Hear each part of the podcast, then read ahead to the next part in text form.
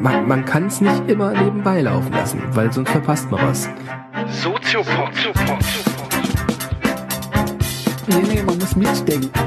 Ja, ja, oder, oder gefährlich. Soziopod.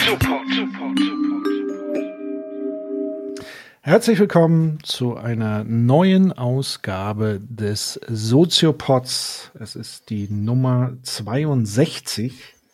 Und ich sage mal ganz bewusst, ähm, welches Datum wir so haben. Wir haben jetzt März 2022, sage ich einfach deshalb, weil wir jetzt schon zehn Jahre Soziopod machen und manchmal die aktuellen Ereignisse auch entsprechend eingeordnet werden können aufgrund dessen, welcher Zeit wir sowas machen. Bevor wir aber ins Thema reingehen, begrüße ich wie immer recht herzlich äh, meinen lieben Freund, Kollegen, Professor Dr. Nils Köbel. Ja, hallo, ich begrüße wie immer meinen Freund und Kollegen Patrick Breitenbach.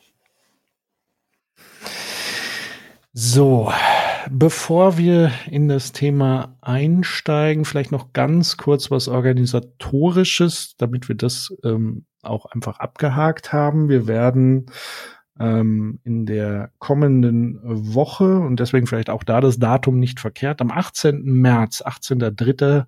haben wir unseren ersten Live-Auftritt so wirklich. Ähm, wobei wir hatten zwischendrin noch mal einen ja. zur Corona-Zeit. Aber diesmal ähm, haben wir, äh, sind wir zu Gast in Frankfurt im Museum für Kommunikation. Das haben wir ja schon mal verschoben oder verschieben müssen aufgrund der Lage. Interessanterweise ist eigentlich das Infektionsgeschehen äh, auf einem Rekordstand. Nichtsdestotrotz haben wir, glaube ich, eine ganz andere Situation wie sonst durch Impfungen, Booster, äh, Schutzmaßnahmen etc. Und das heißt, wir werden das definitiv am 18.03. jetzt machen. Also es sei denn, es passiert wieder irgendwas hm. äh, Irrsinniges. Man weiß es ja nie in diesen Tagen. Ähm, 19 Uhr, ihr müsst euch allerdings vorab online anmelden, wenn ihr dabei sein wollt. Es sind noch ein paar Plätze frei, es sind aber auch schon einige Anmeldungen reingekommen. Ähm, geht mal auf die Seite vom äh, Museum für Kommunikation in Frankfurt. Das Thema wird sein 100 Jahre Radio, die Radiogesellschaft und wir werden so ein bisschen wie immer einführen in die Thematik und dann die Fishbowl euch überlassen und wir diskutieren gemeinsam. Und wir freuen uns sehr darauf, ähm, wieder mit euch in Kontakt zu kommen und mit euch zu sprechen äh, und nachzudenken gemeinsam und zu diskutieren. Jo. So. so Zum heutigen Thema. Wir, ja, ich, ich bin immer wieder sprachlos, wenn wir zusammenkommen. Mhm weil man ja immer sagt, es kann gar nicht mehr schlimmer werden und dann überschlagen sich so diese Ereignisse in der Welt. Ähm, aber was wir heute definitiv nicht tun werden, ist über Krieg zu sprechen, sondern ganz bewusst das Gegenteil zu tun. Wir haben uns vorgenommen, über den Frieden zu reden. Ähm, und dazu, um auch einen gewissen Abstand dazu zu gewinnen, weil es ist ja auch nicht einfach in hitzigen Zeiten etwas Abstand zu bewahren, haben wir uns einen ähm, Denker genommen, beziehungsweise Nils, mhm. ähm, hat ihn sich vorgenommen, gelesen, studiert, nämlich Immanuel Kant. So ist und es. eine Schrift, zu der du gleich wahrscheinlich noch ein bisschen mehr sagst und auch zu dem Kontext, wann ist das entstanden. Genau. Die Schrift heißt Zum ewigen Frieden. Und das möchten wir heute gemeinsam mal durchgehen, vorstellen, diskutieren und an der einen oder anderen Stelle, ja, auch überprüfen, ist sowas überhaupt noch für die Gegenwart und die Zukunft brauchbar? An welchen Stellen kann man sagen, war Kant daneben oder auch nicht? Oder ist sozusagen so eine alte Schrift überhaupt für die Neuzeit noch angebracht? All das werden wir eben besprechen. Und ja, ich freue mich äh, genau. auf das gemeinsame Denken. Ja, ich freue mich auch. Ich habe ähm, also den alten Kant wieder rausgesucht. schwierigen Zeiten neige ich dazu, mich an Kant zu klammern. Und das mache ich irgendwie jetzt auch quasi, dass ich diese alte Schrift zum ewigen Frieden nochmal rausgesucht habe. Diese Schrift von Kant, ich sage gleich nochmal allgemein was zu Kant, weil wir haben schon ganz oft über den gesprochen, auch indirekt, wenn wir über Jürgen Habermas gesprochen haben, über Hannah Arendt, haben wir immer wieder auch über Kant gesprochen, aber heute können wir nochmal ein paar biografische ähm, Daten und ein bisschen ins Werk auch einführen. Und im Zentrum würde ich gerne diese Schrift hier eben stellen, zum ewigen Frieden, ein philosophischer Entwurf, weil dieses Spätwerk von Kant, es ist 1795 äh, erschienen, ist ähm, sehr bekannt geworden. Einfach bekannt geworden deshalb, äh, weil sich ähm, die Vereinten Nationen in ihrer Gründungscharta unter anderem auch auf dieses Buch bezogen haben. Also die Vereinten Nationen haben in ihrer Gründungscharta ganz viele philosophische Quellen auch ähm, verwendet, aber eben auch und gerade äh, dieses Buch von Immanuel Kant. Und deshalb ist auch dieses Buch von Kant sehr bekannt geworden. Und wir könnten heute vielleicht mal überlegen, warum ist eigentlich diese großartige Institution der Vereinten Nationen an Kant interessiert und in welchen Facetten ist eigentlich dieses Buch eingegangen in die berühmte Charta der Vereinten Nationen.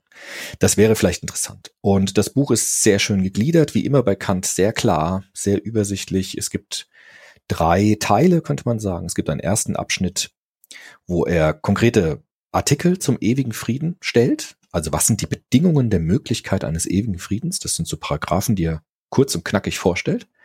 Im zweiten Abschnitt vertieft er das dann. Er nennt das dann Definitivartikel, also wo er dann nochmal die Voraussetzungen genau erklärt für so etwas wie Frieden. Und dann gibt es einen Anhang, in dem er das Verhältnis von Moral und Politik nochmal genauer beschreibt, was eigentlich die Voraussetzungen für die vorangegangenen Artikel auch sind. Nämlich einerseits über die Misshelligkeit zwischen Moral und Politik und über die Einhelligkeit von Moral und Politik. Und ich würde gerne vielleicht jetzt ungewöhnlich für den Soziopod, weil wir normalerweise solche Werke sequenziell durchgehen von vorne nach hinten, ich würde den Vorschlag machen, wenn es für dich okay ist, das ganze Ding umzudrehen und eigentlich mit dem Anhang zu beginnen, weil dort mhm. er diese Voraussetzungen nochmal klarstellt. Also der Kant ist in diesem Buch gewissermaßen zäumt er das Pferd ein bisschen von hinten auf, stellt zunächst diese Bedingungen auf, diese Thesen, die er hat zum ewigen Frieden und erklärt danach die Voraussetzungen für diese Thesen. Und ich denke, es ist vielleicht ein bisschen leichter, wenn wir mit den Voraussetzungen anfangen und dann die Thesen machen. Das heißt, ich würde den mhm. Kant jetzt, ähm, sei mir verziehen, einfach umdrehen und mit dem Anhang beginnen und dann diese Thesen gemeinsam diskutieren. Genau. Ansonsten kann man ja die Episode rückwärts ablaufen. Genau, das geht dann auch. Und ich denke auch, wie du es eben ähm, ein, ja, Entschuldigung, sag. Äh, was ich noch, äh, äh, glaube ich, ergänzen wollte, auch nochmal wichtig zur Einordnung ist, das ist jetzt keine, äh, ich will mal sagen, sowas wahrscheinlich nicht, darüber können wir ja auch nochmal sprechen. Es ist ja jetzt keine politische Gebrauchsanweisung Nein. in taktische Richtung. Nein. So, wie kann man jetzt Friedensverhandlungen oder sowas machen? Und, genau. Sondern, wie Kant es ja immer tut, er formuliert ein Ideal. Ja. Ähm, ja an dem man sich orientieren und festhalten kann. Im Zweifel. Deswegen heißt das ja zum ewigen Frieden. Und ich glaube, das ewig ist, wird auch noch mal so eine genau. ähm, Nuance einnehmen, kann ich genau. mir vorstellen. Das ist ganz interessant, weil du das gerade sagst. In der, in dem, in der Einleitung, im Vorwort, ähm, sagt er genau dieses, ja. Weil dieser, dieser Titel zum ewigen Frieden ist eigentlich eine satirische Überschrift gewesen auf dem Schilde eines holländischen Gastwirts. Also hat er gelesen, diesen Titel, auf, anscheinend auf einem Gastwirt. Und auf diesem Gastwirtsschild war ein Kirchhof gemalt, ein Friedhof. Und über diesem Friedhof steht zum ewigen Frieden. Und das ist eigentlich sein Impuls gewesen, zu sagen, ist das wirklich so, dass wir den ewigen Frieden nur dann haben werden, wenn wir alle tot sind? Dann wird es auf jeden Fall Frieden geben, ne, wenn es keine Menschen mehr gibt. Oder, und das ist jetzt seine Herausforderung, kriegen wir diesen ewigen Frieden auch dann hin, wenn wir als Menschheit weiter existieren. Und da wird schon deutlich, dass diese Frage doch von einer ganz elementaren Tiefe geprägt ist. Schaffen wir es, einen ewigen Frieden in der Welt zu haben und als Menschen weiter zu existieren? Oder ist es sarkastisch, satirisch, so zynisch, dass der ewige Frieden dann ist, wenn wir als Menschheit eben aufhören zu existieren? Und da mhm. wird es schon klar, dass dieser ironische Titel des Buches so eine Doppelbedeutung hat. Ne? Nämlich einerseits satirisch ist, andererseits natürlich eine ganz große Tragik auch beinhaltet in der Fragestellung. Und genau das durchzieht das ganze Buch. Also das Buch ist sehr dünn, das ist sehr schön jetzt auch gewesen zu lesen. Es ist eigentlich ein Aufsatz, finde ich, den er geschrieben hat, indem er genau diese Fragen stellt und indem er auch sagt, auch in diesem Vorwort sagt er, er nimmt das ja vorweg, was du auch immer ihm vorwirfst. Also er sagt, er wird natürlich wieder belächelt werden mit dieser Schrift. Er wird wieder als schulmeisterlich betitelt werden. Er wird wieder als realitätsfern betitelt werden. Er wird wieder als Theoretiker betitelt werden. Gerade von den Politiklenkerinnen und Lenkern, die im Alltag sind, wird gesagt werden, na ja, das ist ja das, was der Kant sich theoretisch ausdenkt, hatte mit der Realität aber nichts zu tun. Aber er rechtfertigt sich insofern, dass er sagt, wenn Menschen, die in der Politik tätig sind, wirklich Interesse haben an dieser Friedensfrage, dann ist es natürlich sinnvoll, diejenigen Menschen zu befragen, die mit der Vernunft berufsmäßig umgehen, das heißt die Philosophinnen und Philosophen, die die Bedingungen der Möglichkeit klären könnten, was notwendig ist, damit es tatsächlich Frieden gibt. Und das ist tatsächlich für jeden Politiker, für jede Politikerin, die sich mit diesem Thema ernsthaft beschäftigen will, eine hochinteressante Lektüre. Und deshalb finde ich das sehr schön, dass die Vereinten Nationen sich auch gerade mit diesem Buch ernsthaft auseinandergesetzt haben und eben nicht als theorielastig und weltfremd bezeichnet haben. Mhm. Das ist auch nochmal ganz wichtig, dass du darauf hinweist, dass die Aufgabe der Philosophinnen und Philosophen eben nicht ist, ähm, ich sag mal, pragmatische Politik zu ja. gestalten. So wie man ja den Anschein hat, wenn man so in die sozialen Netzwerke, in die Talkshows, ähm, ist ja jeder jetzt in dieser Kriegslogik, jeder versucht taktisch zu sagen, was Sache ist, was man tun soll, wer wie reagieren soll. Kapitulation hier, Widerstand da. Das ist aber nicht die Aufgabe der Philosophie. Die Philosophie hat ganz bewusst die Aufgabe aus der Metaperspektive ähm, Dinge sich anzugucken, zu durchdenken und eben andere Vorschläge zu machen. Und das kann man natürlich einerseits in, in hitzigen Zeiten belächeln. Ja. Auf der anderen Seite ist diese, dieses kühle Nachdenken kann natürlich auch dazu dienen, so ein bisschen das Feuer rauszunehmen. Mhm. Ähm, und eben, ja, wie du schon sagst, Hilfestellungen zu geben, ähm, wenn man denn ernsthaft einen Frieden anstrebt, und zwar einen dauerhaften Frieden, was dann zu tun wäre eigentlich genau. aus philosophischer Sicht. Genau. Und Kant tut genau das. Also er klärt die Bedingungen der Möglichkeit eines ewigen Friedens. Das ist das, was er tut, was er tun möchte. Vielleicht zu Beginn äh, als Fußnote vielleicht doch nochmal dazu. Also die Vereinten Nationen sind die einen, die sich damit beschäftigt haben. Auch ein uns sehr bekannter Philosoph hat sich mit diesem Buch intensiv beschäftigt, nämlich Karl Popper. Mhm. Weil Karl Popper in einem Interview, das äh, man auch nachschauen kann, dieses Buch von Kant äh, in den Gegensatz zu Hegel gestellt hat. Also Karl Popper hat ja gesagt, es war die Tragik der deutschen Geschichte. Das ist jetzt sehr bisschen überzogen, wie er das sagt, finde ich. Aber wir lassen es jetzt mal so als Zitat stehen.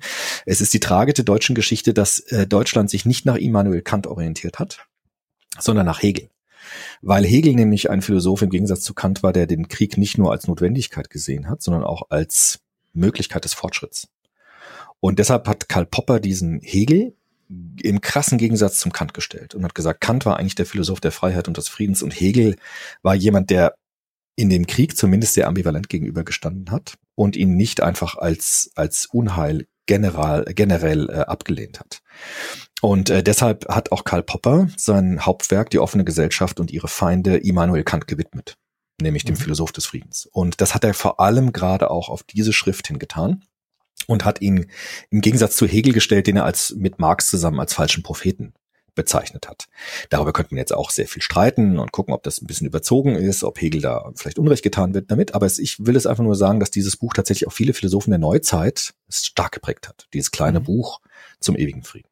Genau. Ja, es ist ja auch erstmal eine Bewertung von Karl Popper Eben. nicht von, von uns. Genau, das kann man ja dann machen. Also das heißt, dafür kennen wir auch zu wenig genau. Hegel und Co. Genau. Ähm, aber es ist tatsächlich erwähnenswert, sagen genau. wir so. Gerade weil wir ja auch immer sehr viel uns auf, auf Karl Popper ja.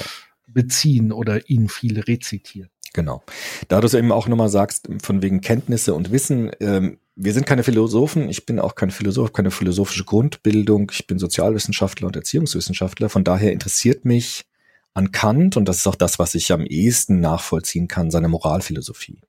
Also ich bin kein Experte für seine Erkenntnistheorie, das können andere viel, viel besser.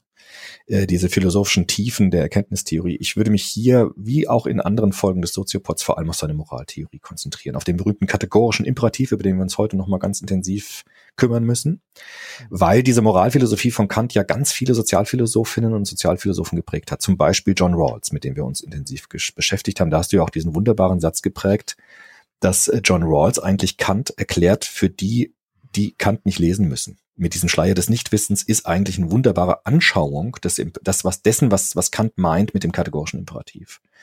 Also die Perspektivübernahme zu trainieren, die Vernunft zu verwenden für die Begründung moralischer Normen.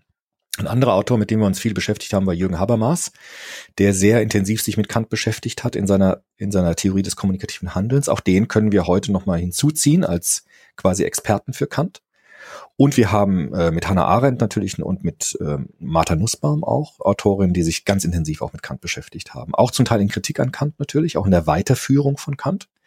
Aber alle die haben Kant mit anderen zusammen im Zentrum ihrer Betrachtung. Und deshalb ist das ein Autor, der für uns auch unglaublich wichtig ist, einfach als Grundlage.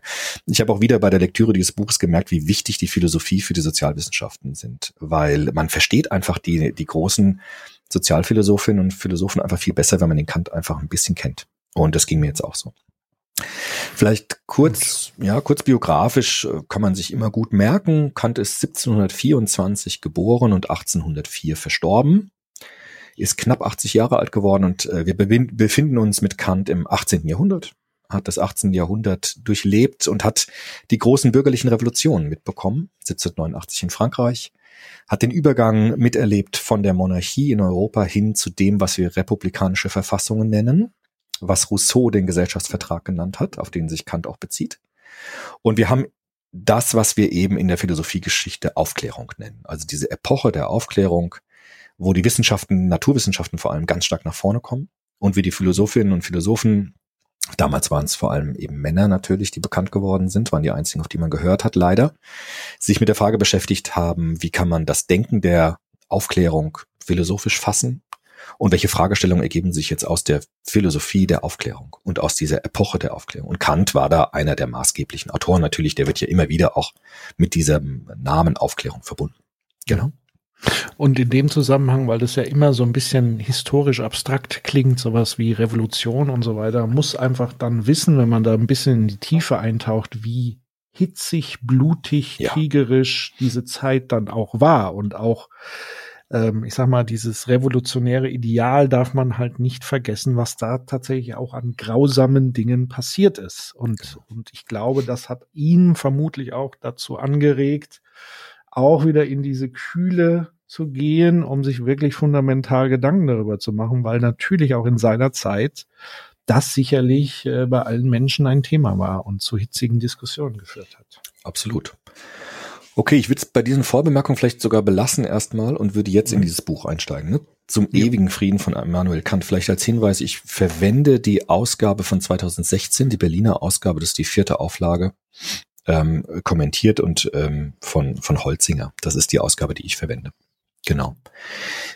Wir könnten vielleicht jetzt, um das plausibler zu machen, was Kant meint, ähm, uns kurz der Vereinten Nationen mal zuwenden, die ja mhm. auch heute in der heutigen Zeit ganz stark im Zentrum stehen. Es gab eine Dringlichkeitssitzung der Vereinten Nationen zu der mhm. aktuellen Situation. Die UN spielt hier eine ganz große Rolle, auch in der Bewertung dessen, was gerade im Moment passiert. Und deshalb ist es interessant, nochmal zu schauen, was ist eigentlich die, was, was ist das eigentlich für eine Institution, die Vereinten Nationen?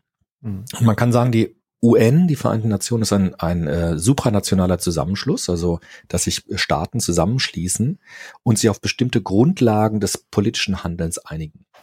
Und da ist eben 1945 nach dem Zweiten Weltkrieg auch angesichts dieser Schrecken und dieser Grausamkeit des Zweiten Weltkrieges die UN-Charta in Kraft getreten, das gewissermaßen so ein bisschen das Regelwerk der UN ist, auch die Verfassung der UN ist, könnte man sagen, also das, äh, der Grundvertrag. Und es lohnt sich vielleicht, das habe ich jetzt gerade mal aufgeschrieben, es gibt eine ganz schöne Internetseite von der UN, das ist UNRIC, das regionale Informationscenter der UN. Und dort kann man sich diese UN-Karte runterladen. Und die ist aufgebaut natürlich äh, ganz juristisch mit Artikeln und Paragraphen. Und vielleicht lohnt es sich, den ersten Absatz des ersten Artikels, also ganz am Anfang, äh, vielleicht kurz mal vorzunehmen. Ich lese den einfach mal vor. Also Artikel mhm. 1, Absatz 1. Die Vereinten Nationen setzen sich folgende Ziele.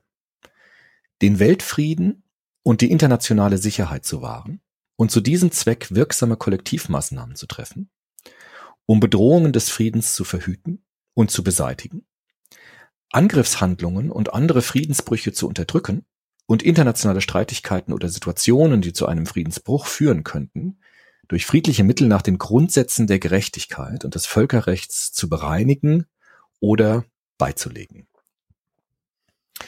Das ist der erste Absatz des ersten Artikels. Also den Weltfrieden zu sichern, wirksame Kollektivmaßnahmen zu treffen, um Bedrohungen des Friedens zu verhüten und zu beseitigen.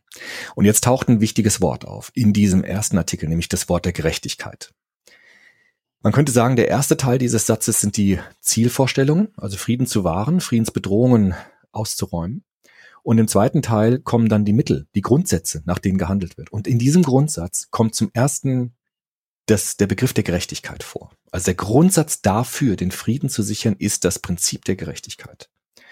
Und damit sind wir mitten bei Kant, weil das ist genau das, was Kant sagt. Also Kant sagt, Politik wird eine Hybris, wenn sie keinen Maßstab hat, wenn sie keine Zielvorstellung hat, wenn sie auch keine keine kein kein Horizont hat, an dem sie sich selbst messen muss. Und Kant sagt, dieser Horizont der Politik, an dem sich die Politik politisches Handeln messen muss, ist das Prinzip der Gerechtigkeit. Das heißt, wir haben eine Kopplung von Politik und Gerechtigkeit. Und jetzt ist natürlich die entscheidende Frage, was ist Gerechtigkeit? Was bedeutet Gerechtigkeit? Darüber haben wir im Soziopod immer wieder auch gesprochen, ne? mit dem Verhältnis von Werten und Normen, mhm. mit dem Verhältnis dieser verschiedenen Begriffe der Moral. Was ist eigentlich Moral in so einem persönlichen Sinne mit persönlichen Werten? Was ist Moral als universelle Normen, die eigentlich verpflichtend für jeden Menschen sind, weil sie einsichtig sind?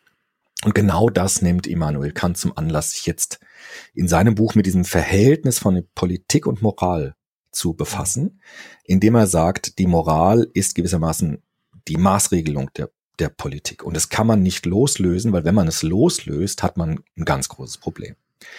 Und ich genau. glaube, was, was, was hilfreich ist, weil das ist ja ähnlich, das haben wir auch schon oft erwähnt, so äh, große Begriffe wie Freiheit ja. und Gerechtigkeit. Ich glaube, man kann sich diesen Begriffen am ehesten nähern, indem man sich das Gegenteil dessen bewusst ja. macht. Ja.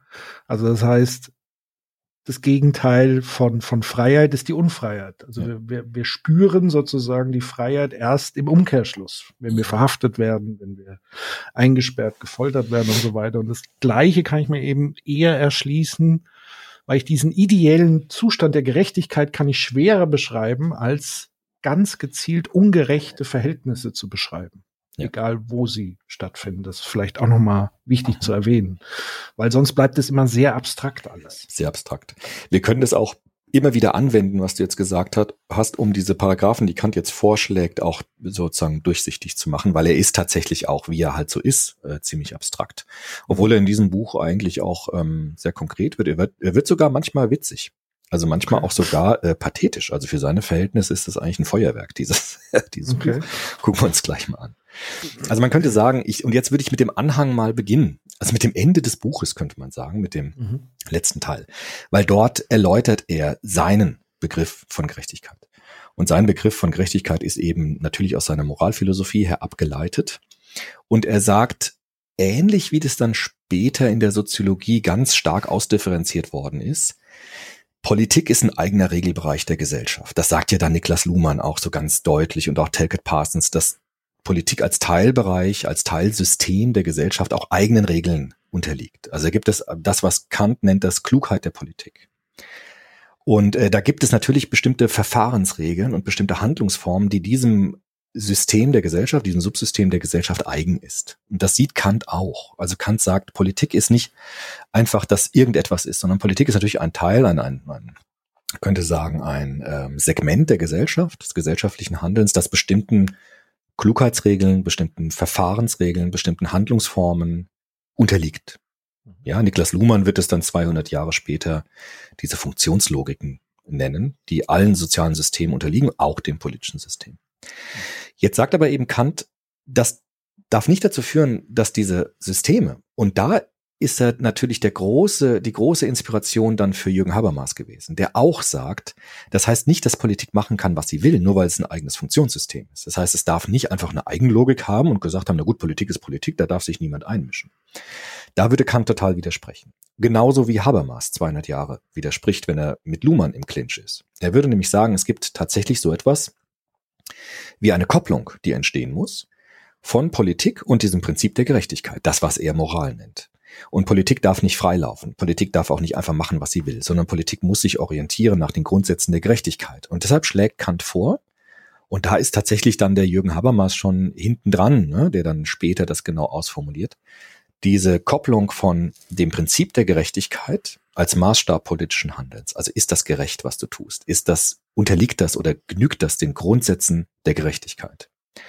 Und er nennt das immer sehr schön, der Kant jetzt in diesem Buch, den Unterschied äh, zwischen einem moralischen Politiker und einem politischen Moralisten. Das ist seine Unterscheidung. Ähm, ein moralischer Politiker oder eine moralische Politikerin ist eine Person, äh, die zuerst überlegt, bevor sie politisch handelt, was die Gerechtigkeit zu diesem Problem sagt, wie man Gerechtigkeitsprinzipien auf ein vor mir liegendes politisches Problem anwenden kann und danach überlegt, wie sie politisch handelt. Ein politischer Moralist macht das genau umgekehrt. Der handelt zuerst nach politischen Klugheitsregeln und danach sucht er sich eine Moral zusammen, die zu dem passt, was er vorher gemacht hat. Kant, und deshalb meine ich, er ist lustig. Er sagt nämlich, das ist nämlich die Frage, ob du die Pferde vor die Kutsche spannst oder hinter die Kutsche. Mhm. Ja, also ein moralische Politikerin, moralischer Politiker spannt die Pferde vor die Kutsche. Weil die Antriebskraft des politischen Handels muss die Frage nach Gerechtigkeit sein. Der äh, politische Moralist macht das genau umgekehrt. Der handelt zuerst und dann sucht er sich die Pferde raus, mit denen er dann später begründen kann, warum er so gehandelt hat.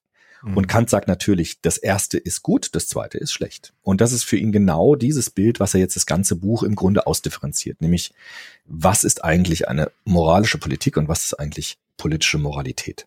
Und mhm. äh, das ist so ein Grundbild, das, das wir immer wieder kommen können. Ich finde es sehr schön mit diesen Pferden, ja, also Pferde vor die Kutsche, Pferde hinter die Kutsche. Und es gibt ja tatsächlich noch mal auf aktuelle, neuere Geschichte bezogen noch eine weitere Spielart, mhm ähm, weil mich tatsächlich, ich habe ja die, also ich habe zweierlei UN-Reden verfolgt in meinem Leben. Das mhm. erste war Colin Powell. Ja. Ähm, über äh, das Thema Massenvernichtungswaffen im Irak. Man ja. erinnert sich vielleicht an die eine oder andere PowerPoint-Folie, mhm.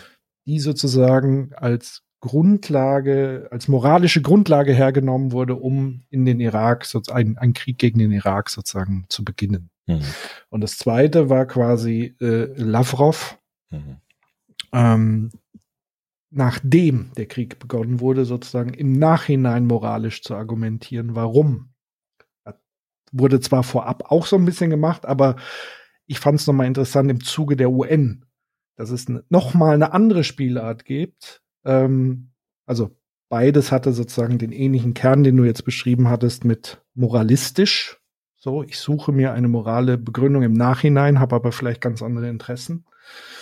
Ähm, das, das fiel mir jetzt nur noch dazu ja. ein, dass es auch noch mal diese Spielart als Unterspielart dieser Moralistenpolitiker gibt. Genau. Und deshalb wehrt er sich natürlich gegen diejenigen Politikerinnen und Politiker, die er in seiner Zeit auch angetroffen hat, die das damals auch schon gemacht haben, ne? die gesagt haben, also ich habe bestimmte Ziele, die ich erreichen will und nachher suche ich mir einfach eine Moral, die dazu passt. Mhm. Gibt es ja auch äh, schöne Beispiele, dass Politikerinnen und Politiker sich Gesetze im Nachhinein so verändern, dass sie nicht angeklagt werden können ne, für ein ja. Unrecht, das sie begangen haben in ihrer Amtszeit. Und damit steigt Kant ein. Und jetzt müssen wir uns überlegen, was heißt jetzt Gerechtigkeit? Und jetzt kommen wir natürlich zu seinem berühmten Begriff des kategorischen Imperativs. Ja, das ist ja sein, seine Art, wie er meint, aus der reinen Vernunft heraus äh, Gerechtigkeit finden zu können. Der moralische Imperativ. Er sagt jetzt nämlich, es gibt zwei, zwei Formen der Moral. Das hatten wir im Soziopod auch schon bei Ottfried Höffe zum Beispiel, auch bei Jürgen Habermas. Die haben das dann später auch so gesagt. Es gibt einmal die Moral, die man eher dem Bereich der Ethik zuordnen könnte. Das ist die moralische Form der Gerechtigkeit, zum Beispiel der antiken Tugendlehre. Also Aristoteles hat gesagt, wie kann das Leben gelingen? Das Leben kann gelingen, indem ich ein tugendhaftes Leben führe. Und da gibt es bestimmte Tugenden, die ich empfehlen kann dafür. Aristoteles, der große philosophische Lehrer, hat es seinen Schülern immer empfohlen, zu sagen, sei tapfer, sei gerecht, sei klug, sei besonnen und sei mäßigend. Und er hat gesagt, dort ist Gerechtigkeit eine Empfehlung. Eine Empfehlung, damit das Leben gelingt. Das ist der Primat des Guten quasi, also des guten, gelingenden Lebens. Und dort ist Gerechtigkeit eine Facette. Und die griechischen Philosophen haben gesagt, äh, das ist eine Empfehlung, die ich als akademischer Lehrer meinen Schülern gebe. Zu sagen, sei gerecht, dann gelingt das Leben. Damals waren es ja nur Männer, das habe ich jetzt die männliche Form genommen. Heute sind natürlich da Philosophinnen und Philosophen beiderseits gefragt. Jetzt sagt Kant dieses Element, und das war jetzt ja die durchschlagende Neuerung der Moralphilosophie von Kant, der hat gesagt, das ist viel zu schwach. Moral und Gerechtigkeit ist keine Empfehlung, sondern wenn ich Moral ernst nehme, dann komme ich zu einem zweiten Moralbegriff. Und Kant hat gesagt, es gibt einen Moralbegriff, der nicht eine Empfehlung ist, die ich anderen ausspreche, sondern es gibt einen Moralbegriff, der eine Pflicht ist für alle Menschen. Also es gibt bestimmte moralische Imperative und deshalb nennt er das auch kategorische Imperative, die für alle Menschen überall auf der Welt eine Pflicht sind. Also jemanden nicht zu ermorden, jemanden nicht schwer zu beleidigen, jemanden nicht kaputt zu mobben, ist keine Empfehlung, sondern es ist eine Pflicht. Das ist das, was Kant sagt. Das ist der zweite Begriff der Moralität. Zu sagen, es geht nicht darum, dass wir das uns gegenseitig empfehlen und das eine gute Idee wäre, sondern eine Pflicht. Und diese Pflicht können wir erkennen. Und das ist jetzt das, was ja wahnsinnig oft auch in der Kritik stand und in der Diskussion stand. Können wir mit Mitteln der praktischen Vernunft erkennen, und uns alle darauf einigen, was das für Paragraphen sind, auf die wir uns gemeinsam verpflichten. Die UN tut das. Also die UN sagt in ihrer Gründungscharta, wir wollen das versuchen, dass wir uns einigen auf bestimmte Grundsätze der Gerechtigkeit, die eigentlich überall gelten sollten, unabhängig davon, wie Menschen leben. Und das ist das, was dann Jürgen Habermas später, 200 Jahre später, als den Primat des Gerechten vor dem Guten nennt. Also es geht in der Politik vor allem um die Frage der Gerechtigkeit. Und dann innerhalb der Gerechtigkeitsparagraphen des Grundrechtes können dann Menschen das gute Leben finden, wie sie das wollen und können Tugenden entwickeln und eine Ethik, eine personale Ethik ausbilden. Aber der Rahmen, quasi die, das Gerüst der Gesellschaft muss nach den Prinzipien der Gerechtigkeit funktionieren und nicht nach der, nach der Logik des guten Lebens, weil das gute Leben ist unglaublich variabel. Aber die Fragen der Gerechtigkeit sind eben universell bestimmbar. Und das ist genau die große Neuerung, die Kant in die Philosophie hineinbringt. Die Verpflichtung auf wechselseitig rational einsehbare kategoriale Imperative des Moralischen. So, Punkt. Und da komme ich wieder zurück zu, die, zu dieser Aussage, woran erkennt man Freiheit, woran mhm. erkennt man Gerechtigkeit? Auch hier jetzt wieder bezogen auf ganz aktuelle historische Ereignisse. Und auch vielleicht nochmal der, der Blick auf Karl Popper und die Feinde der offenen Gesellschaft. Ich glaube, ja. wenn man die Feinde der offenen Gesellschaft benennt, und das beziehe ich genauso auf die Feinde der Vernunft, dann kann man das identifizieren und dann kann man dahingehend wachsamer werden, weil wir hätten eigentlich schon vor vielen Jahren, wo nämlich die UNO, wenn wir sagen, das sind die Garanten für diese Art zu denken und zu handeln, hm. die wurde ja massiv eingeschnitten. Und das in Person, sage ich mal, nicht nur alleinig, aber vor allen Dingen Donald Trump hat sich ja sehr herausragend ja. ähm, dargetan, die UN klein zu reden, schlecht zu machen, Gelder zu entziehen. Ähm, Ähnliches im Übrigen, wenn man sagt, Demokratie als Idee, diese Kantschen Imperative sozusagen auch in eine politische Realität zu übersetzen, dann erkennt man die Feinde dahingehend, dass das Antidemokraten sind, dass sie in ihren Reden, in ihrem Tun auch als solche identifiziert und dringend isoliert werden müssen vom parlamentarischen Betrieb. Das ist dann auch das Paradox. Das ist ja das, was Kant mit diesem Toleranzparadox letztendlich auch zum Ausdruck gebracht hat. Weil am Ende geht es darum, dass diese Feinde der Demokratie und des, des Friedens und so weiter ihr Hauptinteresse eben ist, genau diese Institutionen, die dafür stehen und dafür arbeiten und, und alles daran setzen, dass sie ihr Interesse haben, das niederzumachen. Und das kann man jetzt beliebig weiterspannen in, in Richtung Pressefreiheit, zu sagen, ich störe massiv immer, stelle die Presse als nicht vertrauenswürdig dar und so weiter. Wir leben hier in einer Diktatur wegen Corona. Das sind alles solche Aussagen, die uns jetzt wie Schuppen von den Augen fallen müssen und uns warnen müssen, dass das diese Kräfte sind, die daran bohren. Ja. Genau an diesem Kant-Prinzip. So ist es. Gucken wir uns nochmal seine Formel an Wie findet man Gerechtigkeit? Jetzt kommen wir zu diesem berühmten kategorischen Imperativ. Und er hat eine sehr schöne Kurzformel. Ne? Also wir haben ein Spätwerk von Kant. Also Kant ist da schon recht alt, ne? Und äh, er hat es jetzt nochmal auf eine sehr schöne Formel gebracht. Er sagt, der kategorische Imperativ heißt, handle, also jetzt auf Seite 38 dieses Buches, handle so, dass du wollen kannst, deine Maxime solle ein allgemeines Gesetz werden. Der Zweck mag sein, welcher er wolle. Also was du konkrete für Ziele hast, das ist unglaublich variabel. Das sind die Ziele, die man im Leben eben so hat. Aber die Gerechtigkeitsfrage dahinter heißt, handle so, dass du wollen kannst, deine Maxime solle ein allgemeines Gesetz werden. Das heißt, der Grundsatz, nach dem du handelst, das, was dich antreibt in deinem Handeln, kann auch ein allgemeines Gesetz sein. Das ist die Kurzform des kategorischen Imperativs, die wir auch schon im Soziopod oft hatten, aber das ist hier sehr schön griffig nochmal formuliert, auch als Zitat von Kant eben selbst. Und darin taucht jetzt eben zwei Dinge auf. Ottfried Höffe würde jetzt sagen, da taucht ein uraltes Prinzip auf, nämlich das Prinzip der Wechselseitigkeit. Wechselseitigkeit in der ganz einfachsten Form der goldenen Regel, das, was du nicht willst, dass man dir tut, das füge auch keinem anderen zu, von dem Ottfried Höffe sagt, das ist ein Weltmoralerbe, weil dieses Prinzip der Wechselseitigkeit überall in der Welt aufgetaucht ist. Steht auch in allen großen Büchern unserer Weltkultur. Also steht sowohl im Islam als auch äh, im Koran, als auch in der Bibel, als auch in äh, hinduistischen Weisheitsbüchern. Überall taucht dieses Prinzip der Wechselseitigkeit auf, was ein Hinweis darauf ist, dass es eben nicht nur eine europäische Erfindung ist, sondern etwas ist, das man entdeckt. Und Kant, würde Ottfried Höffer sagen, hat dieses Prinzip entdeckt in seinen Forschungen. Dass es tatsächlich etwas ist, auf das wir uns doch relativ schnell einigen können müssen, wenn wir irgendwie, wie du sagst, zwei Minuten mal innehalten und nachdenken. Und das zweite ist eben die Rationalität. Das ist jetzt nicht etwas, wie Kant sagt, äh, philanthropisches, also etwas, das nur Menschen betrifft, die irgendwie sehr gut zu anderen Menschen sind, die solidarisch sind und Mitleid haben, sondern es ist etwas, was die Vernunft gebietet. Wenn wir zwei Minuten drüber nachdenken, ist das eigentlich so, dass wir aus vernünftigen Gründen dem zustimmen müssen. Und da sehe ich die Parallele zu John Rawls, der mit dem Schleier des Nichtwissens, wir haben ja diese Folge dazu gemacht, gesagt hat, ich möchte gar nicht, dass du großartig mitleidig bist. Du sollst egoistisch sein. Aber sei mal egoistisch vor dem Hintergrund, dass du nicht weißt, wer du in einer Gesellschaft bist. Und genau das ist das, was Kant meint. Also wenn wir vernünftig irgendwie logisch mal überlegen, dann müssen wir zu einem kategorischen Imperativ kommen, der Wechselseitigkeit einschließt. Und der sagt, es kann eigentlich nie ein Handeln okay sein, von dem ich nicht wollen kann, dass das, was hinter diesem Handeln als Maxime steht, ein allgemeines Gesetz sein kann. Und das ist, finde ich, immer noch heute ein extrem überzeugendes, eigentlich bestechendes Argument, das Kant dort vorbringt. Also die Wechselseitigkeit und die Rationalität. Und John Rawls hat das ja sehr schön in den Schleier des Nichtwissens gemacht, ne, wo wir auch in der Folge so provozierend gesagt haben, ähm, willst du ein Frauenfeind sein? Ein großer Macho sein? Ja, dann sei das doch. Aber apropos, vielleicht bist du in der Gesellschaft eine Frau.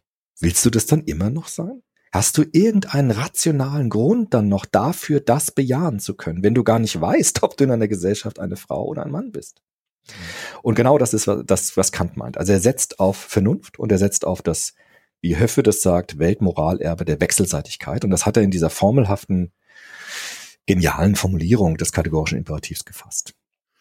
Setzt natürlich voraus, und das ist ja der, die große Herausforderung, weil man kann ja sagen, wieso denkt nicht jeder so? Mhm. Und vor allen Dingen, wieso handelt jeder entgegen, und nicht jeder, aber viele entgegen dem?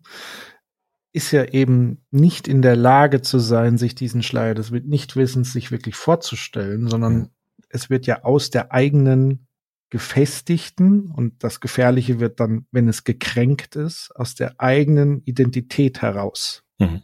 gehandelt. Und man kann sich gar nicht mehr andere Identität und will auch gar nicht in andere Identitäten hineinschlüpfen. Man will sozusagen diesen empathischen Weg gar nicht erst gehen, zu sagen, was bedeutet das, was würde das eigentlich bedeuten, wenn ich auf der anderen Seite säße, ja. in einem Krieg beispielsweise. Ja dieser Gedankengang wird gar nicht vollzogen, sondern man, man, man macht es ja aus einer inneren Überzeugung heraus, das sei jetzt das Richtige für mich im ersten Schritt. Aber sie sehen sich ja, solche Leute sehen sich ja auch immer als Stellvertreter eines Volkes, einer Nation, wie auch immer. Einer Kultur. Oder einer Clique, einer Mörderbande. Alles haben wir schon erlebt in der Weltgeschichte. Ja. Ähm, dass es unfassbar schwer ist und, und auch, das macht es halt zu so einem riesigen Dilemma und auch unerträglich, für was überhaupt nachvollziehen zu können, weil man ja sagt, wenn wir jetzt in der Lage sind, das zu machen, wieso nicht andere? Woran Mhm. liegt's? So. Ja. Die Frage werden wir auch nie beantworten können. Aber es ist wichtig, sich klar zu machen, wo sind die großen Pfeiler und die großen Pflöcke, die hier eingeschlagen werden. Ja. Wo bewegen wir uns als, als Gesellschaft, als Mensch? Aber was du jetzt sagst, ist genau das, was der Kant sich in diesem Buch auch stellt, diese Frage. Also er hat gesagt, er hat mit unendlich vielen Menschen natürlich gesprochen, in Königsberg auch, wo er gelebt hat und gewirkt hat. Und es gab immer wieder Menschen, die gesagt haben, ich verstehe, Herr Kant, was Sie meinen, aber ich bin so schwach, ich werde das niemals wollen, was ich soll. Ja, Mhm. also ich, die Motivation ist so schwach. Und Kant hat gesagt, ich verstehe das. Wir sind alle schwach. Alle Menschen haben viel zu wenig Motivation dafür. Wir sind nicht ein, äh, eine Gesellschaft von Engeln, wie er das nennt. Er sagt nur, wenn wir uns ernsthaft über die Begründungslogik von moralischen Normen Gedanken machen wollen, das ist auch das, was der John Rawls sagt. Also welches mit Mittel haben wir, um moralische Normen begründen zu können, dass sie gelten sollen? Dann können wir äh, dieses Prinzip anwenden. John Rawls würde auch sagen, natürlich ist nicht, die, sind die Menschen nicht perfekt, aber es geht um eine Form, wie wir moralische Normen wechselseitig, universal begründen können. Und deshalb sagt auch Kant in dem Buch, es geht eben nicht darum, Menschen zu erziehen. Also es ist kein pädagogischer Anspruch, sondern es ist ein Anspruch zu sagen, wir brauchen rechtliche Rahmenbedingungen, moralische Rahmenbedingungen, die gelten. Und äh, daran muss ich mich halten, weil es einfach recht ist, weil es einfach universal ist, weil es kategorisch ist und weil es nicht an meinem Temperament liegt, weil es nicht an meinen Schwächen liegt. Weil ich auch dagegen verstoßen kann. Natürlich sind wir auch Menschen, die diese Fehler machen. Aber durch diese Fehler, die wir machen, wird es nicht gut. Das ist das, was der Kant meint. Der Kant, ich habe ja gesagt, er ist so fast pathetisch, ja, vielleicht ein Zitat dazu. Sehr schön, wie er das beschreibt. Ähm, auf Seite 32. Der Grenzgott der Moral weicht nicht dem Jupiter, dem Grenzgott der Gewalt. Das Mhm. ist ja fast schon Pathos, ja, den, das Kant Mhm. hier. Also, wenn du etwas tust mit Gewalt und sei es, dass du noch so mächtig bist und noch so gewalttätig bist und noch so viele Mittel hast, es wird dadurch nicht automatisch richtig, dass du es tust. Mhm. Die Moral widersteht der Gewalt in ihrem Anspruch. Das heißt nicht, dass es Menschen gibt, die leiden, weil Menschen ungerechtig sind, aber es wird dadurch nicht gerecht, weil es Menschen tun. Und das ist das, das Prinzip, das Kant vorschlägt. Zu sagen, die Plausibilität der Moral weicht der Gewalt nicht. Also kein Argument der Gewalt, kein Argument der Macht, kein Argument des Übergriffs auf andere macht eine Handlung deshalb gut, weil jemand Gewalt hat. Und das ist ein entscheidendes Moment zu sagen, der Grenzgott der Moral, der weicht dem Gott der Gewalt nicht. Es, der bleibt bestehen und er ist äh, unglaublich hartnäckig und weigert sich zu sagen, etwas ist gut, nur weil du es tun kannst. Sondern, dass etwas gerecht ist, hat eine ganz andere Logik als die Logik der Gewalt und die Logik der Macht. Weil es ist eine tragende Säule der Zivilisation. Ja. Das muss man halt sagen. Also Zivilisation kann nicht auf Boden von Krieg und Gewalt entstehen und gedeihen, sondern Zivilisation entsteht und gedeiht immer nur auf friedlichem Boden. Also Genau. wenn zumindest die Waffen schweigen. Ähm, weil ansonsten, wenn es sowas nicht gäbe, wie diese Vernunft und das, was Kant beschreibt, wären wir alle in vollkommener Wildernis, Ja. wenn man so will, und nur noch im, im, im Gewaltexzess. Ähm, es wäre eine komplette Abwesenheit von all dem, wovon wir ja persönlich profitieren.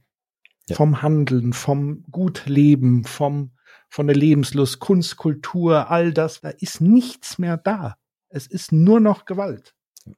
Das muss uns einfach klar sein. Deswegen ist dieser Eckpfeiler, den er da einschlägt, man, man stelle sich vor, um Gottes Willen, wenn es diesen Eckpfeiler nicht gäbe. Ja. Aber dann würden wir auch gar nicht darüber nachdenken. Dann Ja, würden wir einfach genau. nur noch handeln. Ja, dann würden so wir einfach es. nur noch ähm, Genau.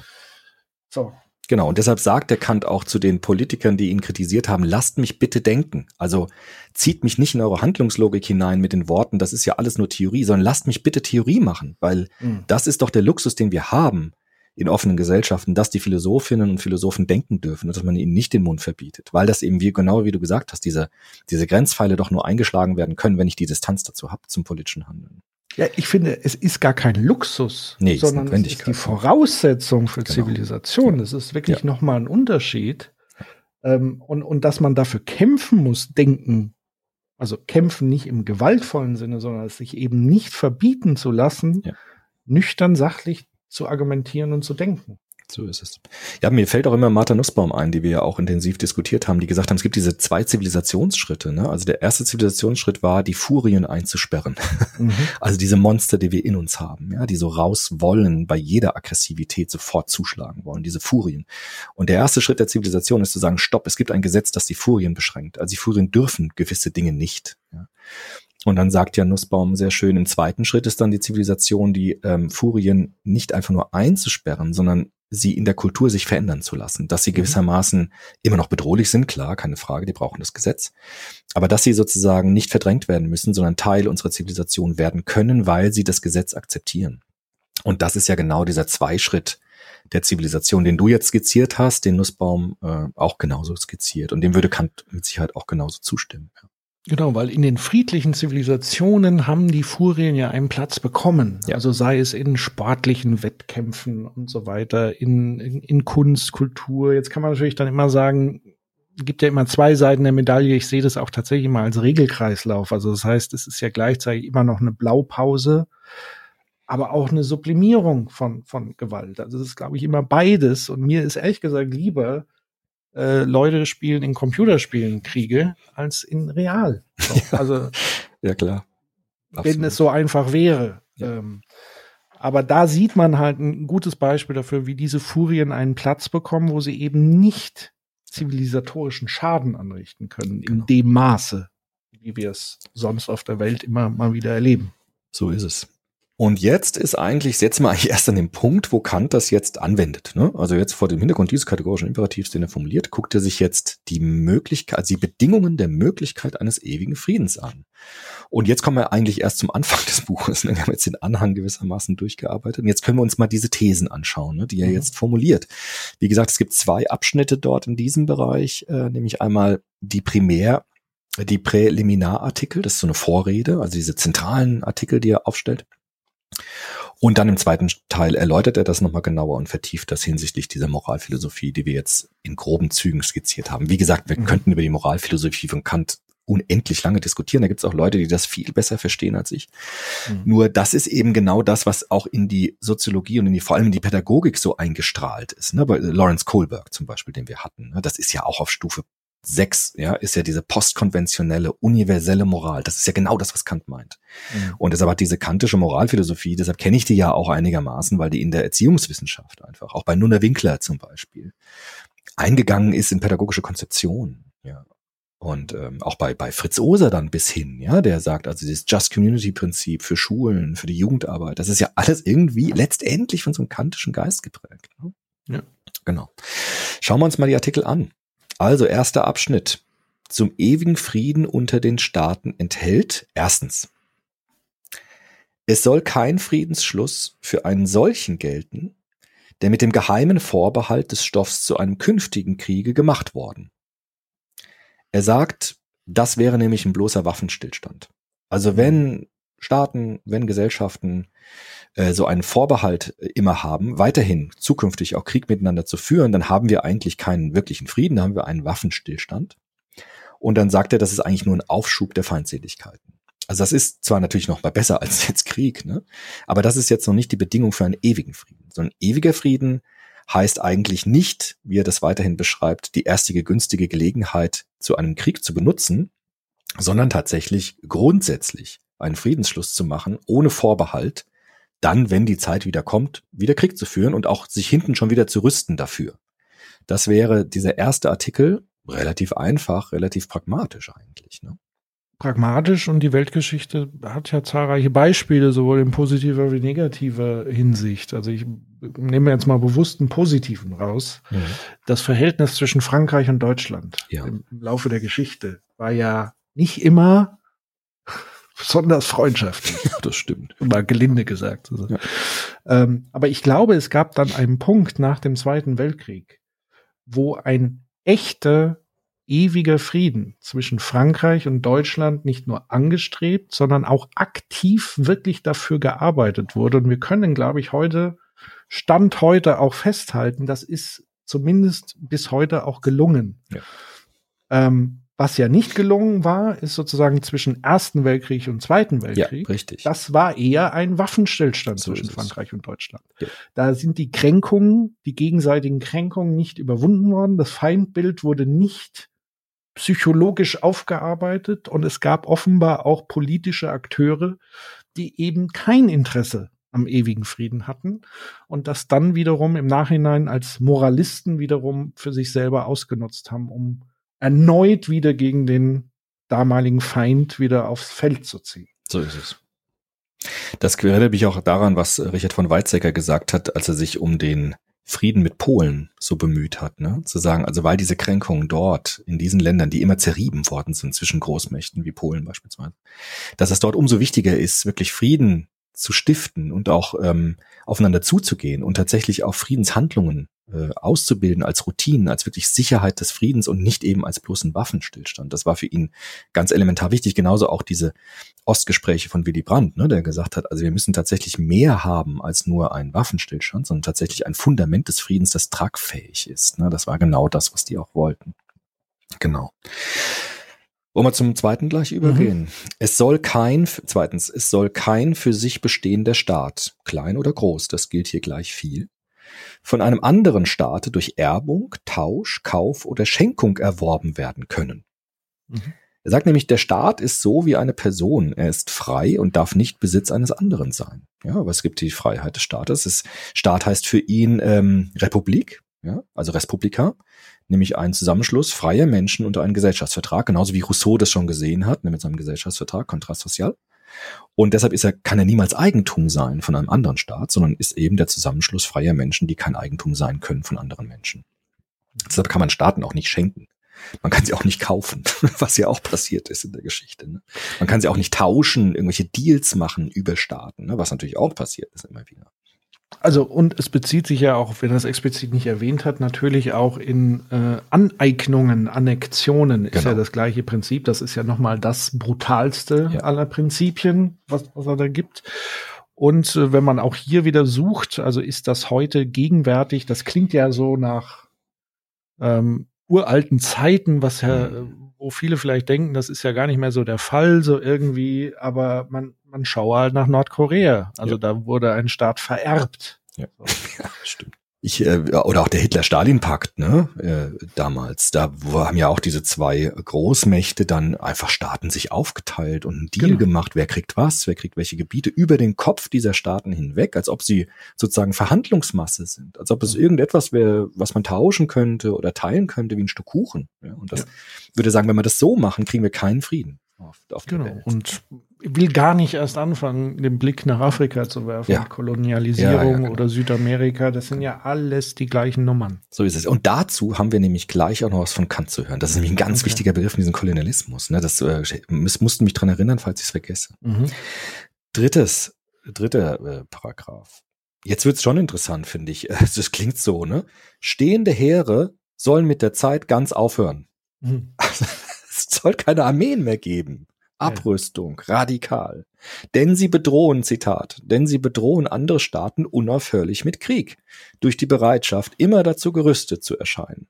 Reizen diese an, sich aneinander in Menge der Gerüsteten, die keine Grenze kennt, zu übertreffen und, indem sie durch den darauf verwandten Kosten der Friede endlich noch drückender wird als ein kurzer Krieg, so sind sie selbst Ursache von Angriffskriegen, um diese Last loszuwerden. Mhm. Also äh, ein Plädoyer für Abrüstung und zwar radikal. Das ist ja wirklich eine steile These. Stehende Heere sollen mit der Zeit ganz aufhören. Also keine, kein Heer mehr, keine Soldaten mehr.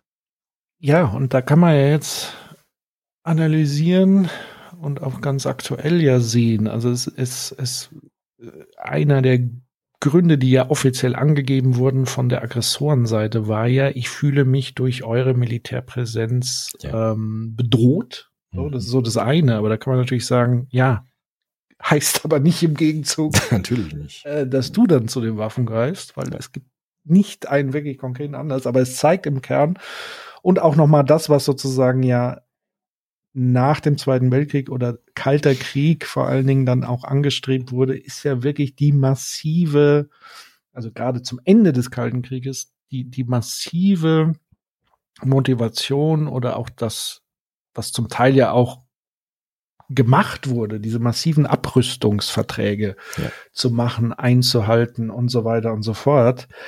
Ähm, weil es ist natürlich logisch, also mit Militärpräsenz komme ich ja vielleicht auch irgendwann mal in die Frage hinein, wenn ich mir jetzt schon so viel da leiste, muss man es doch irgendwie vielleicht auch anwenden. So. Genau. Oder Ja. allein schon diesen Vollzug von Manövern, von Übungen, Ja. wird ja schon von vielen dann wiederum als Aggression gewertet und macht die wieder nervös. Also man, man sieht einfach, dass das ist, hat so eine eigene Logik einfach. Genau.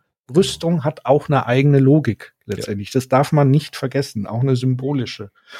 Und von daher, wenn man es Ja. sehr konsequent Ja, es machen ist, möchte, bedeutet das Genau. halt tatsächlich Abrüstung. Ist die Bedingung der Möglichkeit. Ich habe halt bei diesem Paragraph gedacht, ähm, wir sind heute natürlich so, so, so weit weg davon wie seit Jahren, Jahrzehnten nicht mehr, ne, von diesem Frage der Abrüstung. Wir haben ja eher das Gegenteil jetzt stark wieder im Diskurs. Ne? Genau, Das und zwar sehr traurig. vehement. Also um Ja. Gottes Willen, jemand wagt es dagegen, etwas gerade im Moment zu sagen in der aufgeheizten Situation, was ja nachvollziehbar ist. Ich meine, das ist ein Dilemma. So, Genau. kann, da müssen wir uns ganz klar darüber werden. Da gibt es kein richtig oder falsch in der Situation jetzt direkt, sondern es, ist, es sind ja beides Positionen, die nachvollziehbar Ja, sind. klar. Aber wenn man sich wieder auf Kant guckt und auf den Stützpfeiler, dann wäre es vernünftig zu sagen, auf jeden Fall Abrüstung. Aber das muss natürlich gegenseitig Klar. auch ernst gemeint und gemacht werden, weil Absolut. wenn einer aufrüstet und der andere rüstet ab, ist ja klar, was passiert und was auch zum Teil passiert ist in der Genau. Weltgeschichte. Ja. Das ist das Dilemma. Genau. So. Es müssen beide das machen und nicht nur einer anfangen und der andere guckt mal zu. So ist es. Paragraph 4. Es sollen keine Staatsschulden in Beziehung auf äußere Staatshändel gemacht werden. Das ist jetzt ein bisschen zeitgebunden, glaube ich, was Kant dort meint.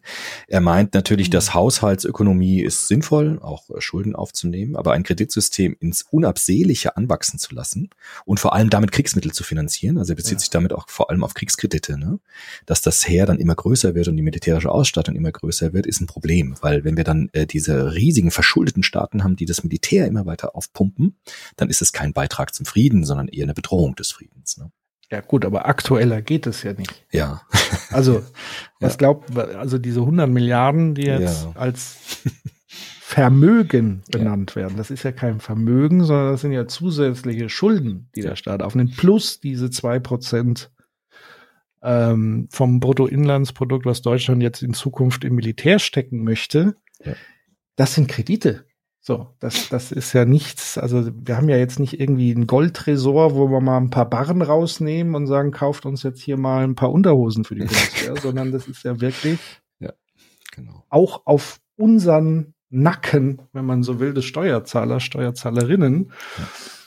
Und es müssen eben Kredite aufgewendet werden. Es muss ja jemand finanzieren. Also von daher ist das ganz hochaktuell und das ist ja, Hm.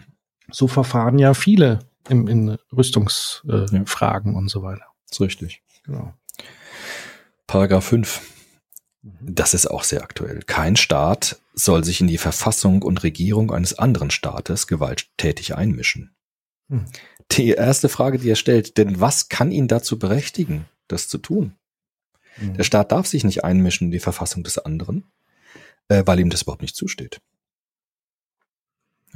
Das kann man fast so stehen lassen, finde ich. Das ist so prägnant. Das kann man so Also, stehen lassen und auch hier wird ja wieder dieses Dilemma deutlich. Ja. Also äh, man blicke so ein bisschen an die an, auf die Orga, ähm, Argumentation, sage ich mal, arabischer Frühling und so Mhm. weiter, wo Mhm. ja viel argumentiert wurde, Nation Building und Ja. wir wir tragen sozusagen die Kantsche Idee mit wehenden Fahnen in in die Länder rein, um sie zu zivilisieren. Nur wenn man das halt so macht, wie man es gemacht hat, geht das natürlich zwangsläufig in die Hose und dann ist es einfach nur eine Einmischung, die am Ende zu noch mehr Chaos geführt hat, letztlich. Ja. ähm, und auf der anderen Seite ist natürlich dann schon die Frage, wie sehr kann man es ertragen, als Nachbarland zu sehen, ähm, hier wird ein Volk massiv unterdrückt per Verfassung oder Regierung und sich dann nicht einzumischen. Das war ja die große Frage damals ähm, Kosovo und so weiter. Ja. Ähm, Genau. sieht man dazu. Oder auch die Frage im Zweiten Weltkrieg, also Ja. die Befreiung äh, Deutschlands des, des Naziregimes. Ja. Also das, da, da gibt's auch keine einfache Nee, Entweder-oder-Antwort. Das ist ein Dilemma. absolut. Aber das Ideal ist halt so formuliert, ähm, wie Kant es formuliert hat. Genau, wenn wir einen ewigen Frieden wollen zumindest. Ne? Paragraph 6. Das ist jetzt auch sehr wichtig. Es soll sich kein Staat im Kriege mit einem anderen solche Feindseligkeiten erlauben, welche das wechselseitige Zutrauen im künftigen Frieden unmöglich machen müssen. Das heißt Kriegsverbrechen. Ne? Jetzt Mhm. sagt er Sachen aus seiner Zeit, als da sind Anstellung der Meuchelmörder, Mhm. Giftmische, Brechung der Kapitulation, das heißt weiterzumachen, auch wenn ein Staat kapituliert hat, Anstiftung des Verrats in dem bekriegten Staat. Es ist vor allen Dingen neben Kriegsverbrechen natürlich Geheimdienstaktivitäten. So ist es, die Meuchelmörder, ne? Ähm, Giftmischer. Nawalny. Ja. Also das ist hochaktuell. Ne? Also wir sind hier im 18. Jahrhundert. Ne? Also das Ding ist 1795 geschrieben worden. Und ich finde es interessant, also zu sagen, äh, diese Kriegsverbrechen beispielsweise, die wir auch im Nationalsozialismus in Deutschland erlebt haben, die sind auch deshalb so katastrophal, weil man ganz große Probleme natürlich hat, auch wenn der Krieg vorbei ist, diesen Menschen zu vertrauen. Weil verzeihen und zu verzeihen und zu vertrauen und einen neuen Anfang zu machen. Das ist Ja. halt was, was Arendt gesagt hat mit diesen Stolpersteinen. Also die sind so schwer, diese massiven Verbrechen, dass sie irgendwie, wir alle damit nicht fertig werden. Mhm. Und das ist ja eigentlich auch das, was der Kant meint. Also wir müssen unbedingt verhindern, selbst wenn es Krieg gibt, um Gottes Willen, aber wir müssen verhindern, dass es diese Stolpersteine wir produzieren, die uns ewig äh, äh, sozusagen belasten einfach. Als Menschheit auch belasten, weil wir sie einfach nicht irgendwie einfach so wieder gut machen können. Hannah Arendt sagt ja, das meiste kann man wieder gut machen. Ja, das meiste kann man wieder rückgängig machen. Aber es gibt Stolpersteine, die können wir einfach nicht wieder rückgängig und nicht wieder gut machen. Und das ist genau das, was der Kant hier meint, glaube ich. ne? Aber tatsächlich, das ist ja das, was so Hoffnung macht. Es, es gelingt ja in Teilen dann doch irgendwie. Ja, also Ja. ähm, das deutsch-jüdische Verhältnis, wenn Ja. man sich anguckt, welches Grauen da passiert ist, da würde man nicht für möglich halten, dass wieder Juden in Deutschland leben können Mhm. und bis heute und trotz immer noch fortwährendem Antisemitismus, das sei Ja. ja, dazu gesagt, ähm, Ja. zeigt es dennoch, dass eine, eine, eine Heilung möglich wäre, Ja. theoretisch. Oder ähnlich wie es Mandela ja in, in ähm, Südafrika versucht hat zu praktizieren und teilweise ihm auch gelungen ist, eben dieses Aufarbeiten der schrecklichen Dinge, ohne jetzt selber wieder der Gekränkte zu sein und im, im Gegenzug dann den Rückschlag zu machen. Das ist eben wichtig und auch wichtig zu sagen, nicht so wie es vielleicht Adenauer Hm. vorhatte, den Mantel des Schweigens. Das Ja. war ja sozusagen, die Intention war die gleiche, nämlich zu sagen, wir müssen raus aus diesen Kränkungen. Mhm. Und das kann man entweder machen, indem man alles verdrängt Ja. und den Mantel des Schweigens drüber legt und nicht mehr drüber spricht und quasi bei Null anfängt. Oder das, was dann letztendlich 68 und vor allen Dingen äh, Erich Fromm und so weiter versucht haben, in die Analyse zu gehen, die Psychoanalyse, in die Heilung zu gehen und zu versuchen, eben nicht zu sagen, weil dieses Verdecken ist ja auch nur kurzfristig und es kränkt ja wiederum die anderen, die diese Verbrechen erlitten haben, zu sagen, die wollen das jetzt wieder vertuschen, sondern es wirklich offen zu machen und, und gemeinsam daran zu arbeiten. Und, und das ist, ist, glaube ich, dann auch etwas, was dann nur generationenübergreifend passieren kann. Und deswegen ist es auch so wichtig, diesen Erinnerungskult zu behalten. Ja. Also äh, mein, mein großer Sohn war jetzt in Dachau die, Mhm. die, äh, in der letzten Woche und wie wichtig und was das auch mit den jungen Menschen macht und was Ja. sie dann auch erzählt haben, was es mit ihnen macht, das war, hat mir wirklich nochmal vor Augen gehalten, wie wichtig das ist, sich das zu verge vergegenwärtigen, auch wenn diese Generation scheinbar gar nichts mehr damit zu tun hat. Ja. Trotzdem wichtig daran zu erinnern. Absolut. Wir sind schon am Ende des ersten Teils des Buches. Ne? Es Mhm. waren sechs Paragraphen, äh, das in dieser Vorrede eigentlich die grundlegenden Bedingungen sind. Wir könnten jetzt nochmal in den zweiten Teil schauen, wo er diese Definitivartikel dann auflistet zum ewigen Frieden unter den Staaten. Nochmal er ganz kurz zusammengefasst. Mhm, ähm, ja. damit ich es auch nochmal hab. Also das Ja. erste war quasi äh, echter Willen zum Frieden, nicht nur Genau. Waffenstillstand. So. Dann ähm, kein ähm, keine Aufrüstung. Ich weiß jetzt nicht, ob Nee, die kein Tausch, Tausch, Kauf kein Tausch, Schenkung von Vererbung Staaten. von, von Ländern Genau. und damit Ja. auch keine Annexion oder So irgendwie es. sowas. Das Ja. dritte ist Stehende Heere sollen aufhören. Genau, Aufrüstung. Genau. Genau. Und dann die Staatsschulden in Beziehung auf äußere Staatshände. Kriegskredite, Staatsschulden, Genau. Dann, Geheimdienste. nee, dann erstmal fünftens, äh, sich nicht in die Verfassung und Regierung eines anderen Ah ja, Staates genau. einmischen. Mhm. Und dann äh, die Feindseligkeiten und die Stolpersteine. in Meuchelmörder und Giftmischer. So ist es. Da gibt's auch ähm, lateinische Ausdrücke, ich kann die schlecht aussprechen. Ich glaube, es ist falsch. Percussorus sind die Meuchelmörder und Venefici oder Venefici sind dann die Giftmischer. Venefici, ich weiß nicht genau, wie man es ausspricht. Ja. Das hat er immer lateinisch noch dahinter, dahinter geschrieben. Genau. Ja, so ist das. Äh, also sehr anspruchsvoll natürlich. Ne? Aber wie gesagt, also äh, Kant sagt, Kant meint's immer ernst. Der lässt sich Mhm. auf nichts Halbes ein. Ne? Wenn er sagt, ich gebe mir die Aufgabe zum ewigen Frieden, was zu denken, dann kommt das bei raus. Klar. Ja, und halbe Sachen mache ich da nicht. Ähm, genau, und das äh, macht er jetzt nochmal genauer mit diesen Definitivartikeln im zweiten Teil, äh, indem er jetzt nochmal präzisere Artikel hinterher schiebt. Ne? Zum Beispiel der erste Definitivartikel zum ewigen Frieden ist, da kann man jetzt auch lang drüber diskutieren tatsächlich. Der sagt, die bürgerliche Verfassung in jedem Staate soll republikanisch sein. Das heißt, es gibt dort verschiedene Prinzipien, die gelten müssten. Prinzipien der Freiheit, der Glieder einer Gesellschaft als Menschen, also alle Menschen sollen dort frei leben. Zweitens nach Grundsätz, Grundsätzen der Abhängigkeit aller von einer einzigen gemeinsamen Gesetzgebung. Das heißt, es muss ein Grundrecht geben in einem Staat. Und drittens nach dem Gesetz der Gleichheit als Staatsbürger. Das heißt auch ähm, äh, die juridische Sicherheit, dass das Gleichheitsgesetz von dem, von dem Gericht zum Beispiel gilt, ne? vor der juristischen Verfassung eines Staates. Republikanisch ist jetzt ein, ja, man könnte sagen Reizwort. Ne? Muss das sein? Also ist das wirklich eine Voraussetzung für den ewigen Frieden, dass alle Staaten auf der Welt republikanisch sein müssen? Das kam mir so der Gedanke, da könnte man wahrscheinlich diskutieren, ob das wirklich stimmt. Was, was meint er damit? Also, Was meint er damit? Auch historisch Genau. ein bisschen Ja, einordnen. Ich richtig. hätte jetzt eher verstanden, demokratisch. Ja, demokratisch sagt er, das ist jetzt auch interessant. Also er sagt, das sollten eigentlich jetzt nicht Demokratien sein bei Kant. Mhm. Was er aber meint, ist ein Demokratieverständnis, das damals in seiner Zeit aufgekommen ist.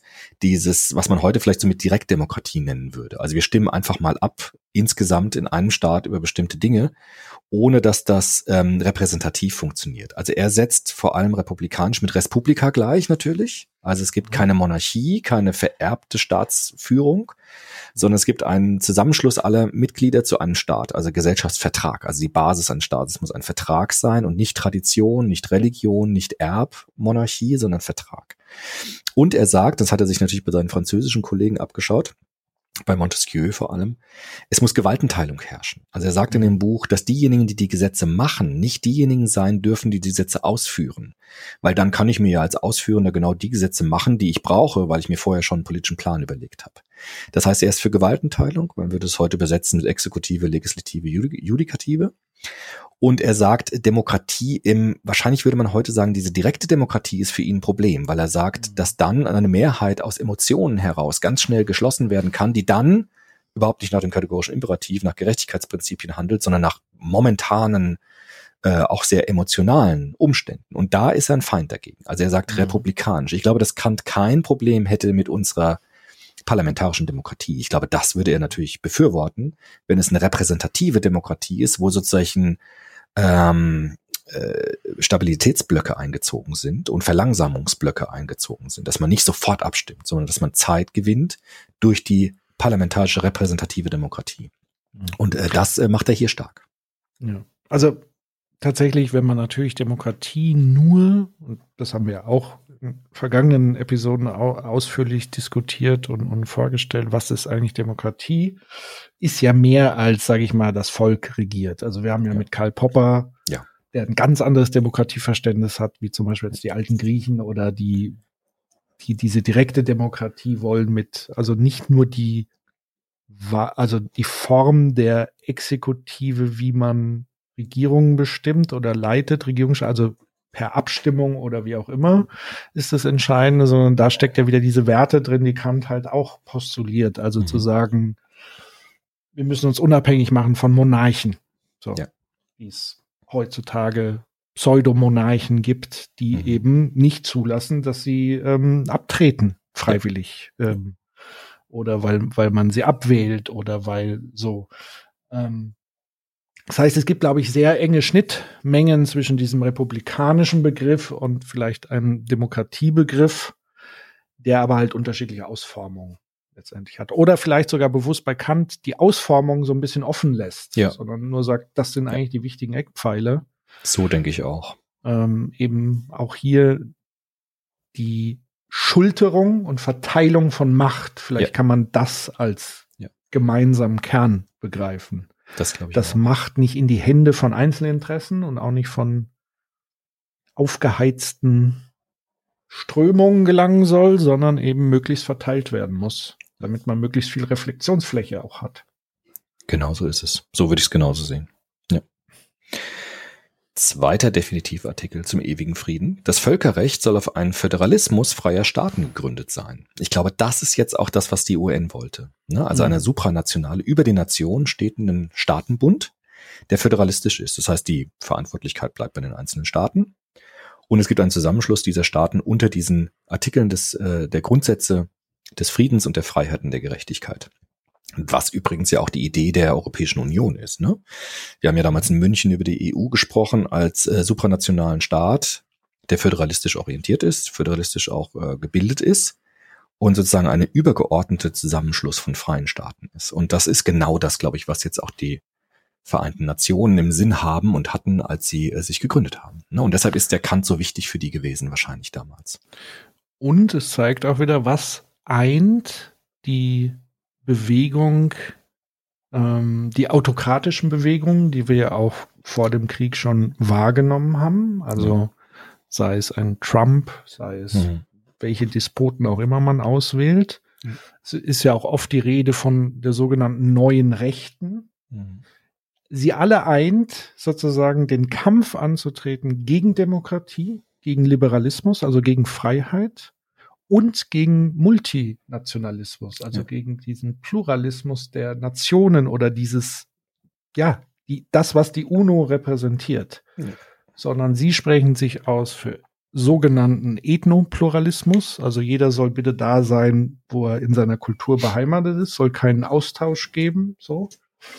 Ähm, und eben Demokratie ist für sie Quatsch. So, sie wollen autokratisch herrschen, wenige, die Elite herrscht und so weiter. Und das sind eben diese gefährlichen Querverbindungen, die auch in, in der Weltpolitik jetzt entstanden sind mit, mit mächtigen Figuren von China, Russland und Ja. einer sehr schwankenden USA im Moment, Ja. was innenpolitisch passiert. Ähm, und das ist so ein bisschen das, was, was besorgniserregend ist. Auf der anderen Seite merken wir aber auch jetzt auch, wie, wie gerade zumindest, und da bin ich gespannt, wie nachhaltig das sein wird, wie die EU Ja. Europa zusammenrückt. Also ein bisschen spät, aber ähm, sehr einig. Ne? Also man glaubt es kaum. Also Ich überraschend. bin auch froh, dass, dass Annalena Baerbock so vehement sich Ja. auf das Völkerrecht, auf die Ja. Idee der UN und so weiter immer wieder bezieht und das jetzt stärkt, weil das ist aus meiner Sicht langfristig das Wichtige, was diesen Gegenpol eben gibt zu diesen aus Kants Sicht ungerechten Herrscherverhältnissen in der Welt. so ist es. Ja, ich fand es auch sehr schön, dass die UN in der Dringlichkeitssitzung ähm, diesen Krieg auch verurteilt hat, eine Resolution auch verabschiedet hat, wo ganz wenige Staaten nur dagegen waren, sondern eine überwältigende Mehrheit schon den auch unterstützt hat. Das fand ich schon gut.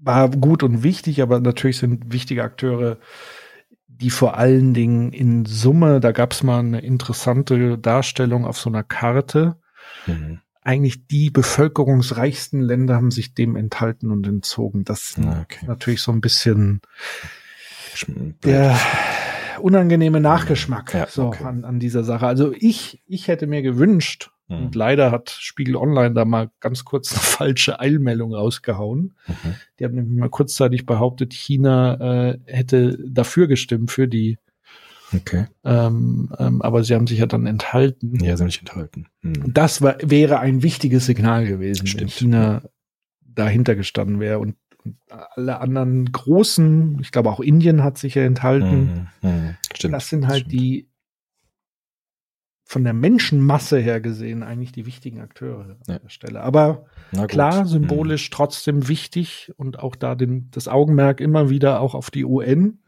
Zu richten, finde ich äh, wertvoll und sehr, sehr wichtig. So, Dritter Definitivartikel zum ewigen Frieden. Jetzt wird's nochmal auch sehr spannend. Das Weltbürgerrecht soll auf Bedingungen der allgemeinen Hospitalität eingeschränkt sein. Jetzt kommt hier ein wichtiger Begriff, Hospitalität. Klingt so ein bisschen nach Corona, ne, mit der Hospitalitätsrate, aber das ist damit überhaupt nicht gemeint. Es geht hier nicht um Krankenhaus, sondern es geht um Hospitieren, also Besuchen. Das ist das Besuchsrecht, was er jetzt stark macht. Wenn wir eine Gesellschaft, eine Weltgesellschaft haben wollen des ewigen Friedens, äh, dann gibt es ein Recht, muss es ein Recht geben der Wirtbarkeit, das Recht eines Fremdlings, seiner Ankunft auf dem Boden eines anderen wegen von diesem nicht feindselig behandelt zu werden. Das heißt, mhm. er unterscheidet es nochmal vom Gastrecht. Gastrecht muss ein besonderer Anspruch nochmal gemacht werden, ein wohltätiger Vertrag geschlossen werden. Aber er sagt, was immer gelten muss, ist ein Besuchsrecht, welches allen Menschen zusteht, sich zur Gesellschaft anzubieten. Also es muss möglich sein, dass wir uns aneinander besuchen. Mhm. Das ist das, was er Hospitalität nennt. Und er wieder sehr schön, wie er das beschreibt, fast lyrisch, ja, für seine Verhältnisse. Weil er sagt, Vermöge des Rechts, auf äh, Seite 19 ist das jetzt, Vermöge des Rechts des gemeinschaftlichen Besitzes der Oberfläche der Erde, auf der als Kugelfläche sie sich nicht ins Unendliche zerstreuen können, sondern endlich sich doch nebeneinander dulden zu müssen, ursprünglich aber niemand an einem Ort der Erde zu sein mehr Recht hat als der andere. Er sagt, wir haben eine Kugel, wir können uns nicht unendlich ausdehnen und uns verteilen. Wir müssen irgendwie auf diesem Planeten miteinander leben. Und wenn wir das friedlich tun wollen, müssen wir uns dieses Besuchsrechts gegen, Besuchsrecht gegeneinander zusprechen und einhalten. Das ist ja eine sehr interessante Formulierung. Definitiv. Und das ergänzt nochmal die, die Punkte, die Feinde der neuen Rechten, nämlich dieses kosmopolitische, ja. ähm, wo sie auch dagegen ähm, ähm, Giften und Geifern, mhm. äh, was ja dann oft verwendet wird mit diesem Begriff ähm, Globalisten. Ja. So. Und, und das auch oft dann verquickt wird, dass man halt sagt, Globalisierungskritik wird plötzlich zusammengemengt. Aber natürlich gehört das, was Kant beschreibt, eben auch der Handel mit anderen Ländern dazu. Ja. Und klar. das ist ja auch, Absolut. man sieht es ja jetzt auch, auf welchen Ebenen der Krieg geführt wird, nämlich auch auf wirtschaftlicher Ebene. Ja. Ähm, aber es darf eben dann nicht kippen, wie, wie Kant das so richtig gesagt hat. Es, wir müssen auch wieder in der Lage sein, egal wer Krieg führt, diese Länder besuchen, bereisen, kommunizieren, handeln zu können, weil sonst in einer dauerhaften Isolation, wie ja. wir zum Beispiel in Nordkorea, ja. das ist ja so ein Ding, oder die DDR, wo ja. keine Reisefreiheit zumindest von, von einer Seite da war. Das sind die gefährlichen Dinge. Ähm, weil sie eben dann zu einer Verstärkung genau dieser Kränkungen und so weiter passiert und, und die Leute auch in so einer Propagandablase letztendlich noch viel tiefer versinken werden. Ja. Ähm, genau. Ich fand auch interessant bei diesem Artikel die Frage nach Flucht und Vertreibung, ne, dass wir Menschen, mhm. die flüchten, aufnehmen müssen, dass es nicht einfach nur eine Wohltat ist, sondern eigentlich ein Recht ist, das Menschen haben natürlich dass sie aufgenommen werden, dass sie andere Länder besuchen dürfen, wenn sie auf Flucht sind, wenn sie vertrieben worden sind, wenn sie in Not sind.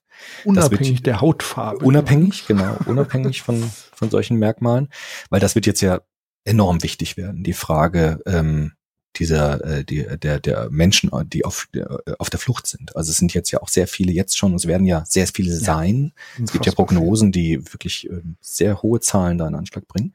Und jetzt gilt es natürlich, das auch zu organisieren, ne? also dass wir das ähm, dieses Besuchsrecht auch wirklich umsetzen und zwar europäisch. Und da gibt's jetzt ja anscheinend bessere Chancen als 2015, Gott sei Dank, wo es eine höhere Bereitschaft auch gibt von äh, Staaten, das zu tun.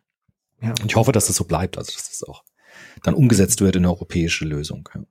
Deswegen hätte ich mir gewünscht, nachdem ja auch Deutschland unter Schock war, zu Recht und so weiter. Und dann gab es ja diese außerordentliche Debatte im Bundestag, wo mhm. ja dann diese 100 Milliarden für die Bundeswehr als Sondervermögen und am besten ins Grundgesetz, dass da kein Wort über humanitäre Finanzierung äh, mhm. drin war und eben man wieder, ich meine, die UN-Zahlen prognostizieren, dass es halt weitaus jetzt schon mehr ist als 2015 damals mit Syrien und so weiter. Ja. Und wieder tappen wir blindlings nicht vorbereitet so ein bisschen in, in, mhm. in diese Sache und haben auch wieder nicht so wirklich das politisch auf dem Schirm.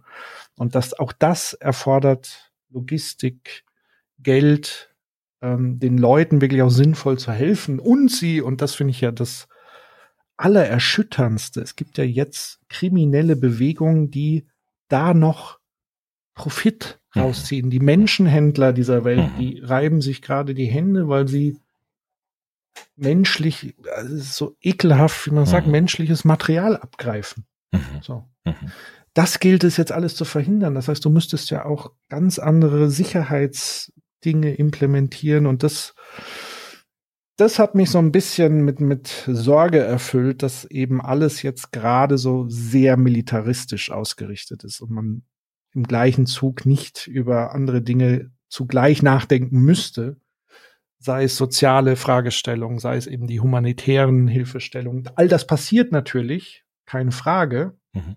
aber nicht mit dieser symbolischen Vehemenz auf politischer Ebene. Aus meiner Sicht, meine Wahrnehmung. Aber Ja. man kann das gerne auch in Frage stellen, ob das so stimmt. Ja, kann man gemeinsam überlegen nochmal. Ähm, was jetzt hier hineinkommt, ist das, was ich vorhin gesagt habe. Die Frage auch, wie haben sich eigentlich, Stichwort Gastrecht oder Besuchsrecht, wie haben sich eigentlich die europäischen, ähm, vor allem die Männer, sich eigentlich benommen, wenn sie andere Länder bereist haben? Ne? Darauf Mhm. geht Kant jetzt ein. Stichwort Kolonialisierung. Das interessiert wahrscheinlich viele Hörerinnen und Hörer von uns. Wie steht Kant dazu? Weil in den letzten Jahren ja auch diese Diskussion sehr stark entbrannt ist. Also ist Kant eigentlich nicht auch oft rassistisch? Ist er nicht auch oft ähm, eingesperrt in das Denken seiner Zeit, dieses eurozentristische. Ich würde das gerne mal kurz mit dir diskutieren, weil das tatsächlich nicht eindeutig ist. Auf Seite 20 bin ich jetzt. Ne? Da sagt er einen Mhm. Satz. Vergleicht man jetzt in diesem, in diesem Paragraph des, der Hospitalität, vergleicht man hiermit das inhospitale Betragen der gesitteten, vornehmlich handeltreibenden Staaten unseres Weltteils, so geht die Ungerechtigkeit, die sie in dem Besuche fremder Länder und Völker welches ihnen mit dem Erobern derselben für einerlei gilt, beweisen, bis zum Erschrecken weit. In diesem Absatz geißelt er Sklaverei, er lehnt Kolonialisierung ab, indem er, das geht dann auch noch weiter, indem er das als Verbrechen markiert. Jetzt muss man dazu sagen, das ist der späte Kant. Wir sind 1795, da ist Kant in seinen moralphilosophischen Erwägungen sehr weit, also hat den moralischen Imperativ, diesen kategorischen Imperativ auf die ganze Menschheit ausgedehnt und kommt jetzt zu solchen Aussagen. Es gibt allerdings noch Spuren bei Kant, die problematisch sind, natürlich in der Sprache. Also auch in diesem Buch spricht er von den Wilden zum Beispiel. Er spricht von den Zuckerinseln, ja, die Zuckerinseln, das ist das Karibik, ja, wo die Mhm. Zuckerplantagen waren, wo die Sklaven gearbeitet haben. Er benutzt auch das N-Wort an einer Stelle tatsächlich. Das heißt, die Sprache, die Kant benutzt aus seiner Zeit, von der konnte er sich nicht lösen. Das hat er auch nicht reflektiert, hat das auch nicht kritisiert. Das ist eine Seite, die muss man sagen. Also Kant ist Ja. dort nicht über seine Zeit hinausgekommen. Mhm. Wir sind im 18. Jahrhundert, aber ich würde schon auch sagen, also Kant hat das nicht kritisiert. Das ist so. Kant hat diese Mhm. Sprache verwendet. Kant hat auch dieses Menschenbild in weiten Teilen auch äh, tatsächlich in den Text auch ähm, zumindest der Sprache nach reproduziert. Was er aber tut, ist gleichzeitig inhaltlich Kolonialisierung, Sklavenhandel zu geißeln und massiv abzulehnen vor dem Hintergrund dieser Hospitalitätsthese, die er hat, des Besuchsrechts, weil er gesagt hat, wir Europäer haben uns in unseren Anführungsstrichen Besuchen so dermaßen übel benommen, dass es ein, ein Unrecht sondersgleichen war. Vielleicht kann ich da noch mal ein Zitat, damit es schön deutlich wird, dass das wirklich Kant ist, der das sagt. Ja. Ähm, das ist jetzt auf Seite 22, 21 folgende, 21, 22.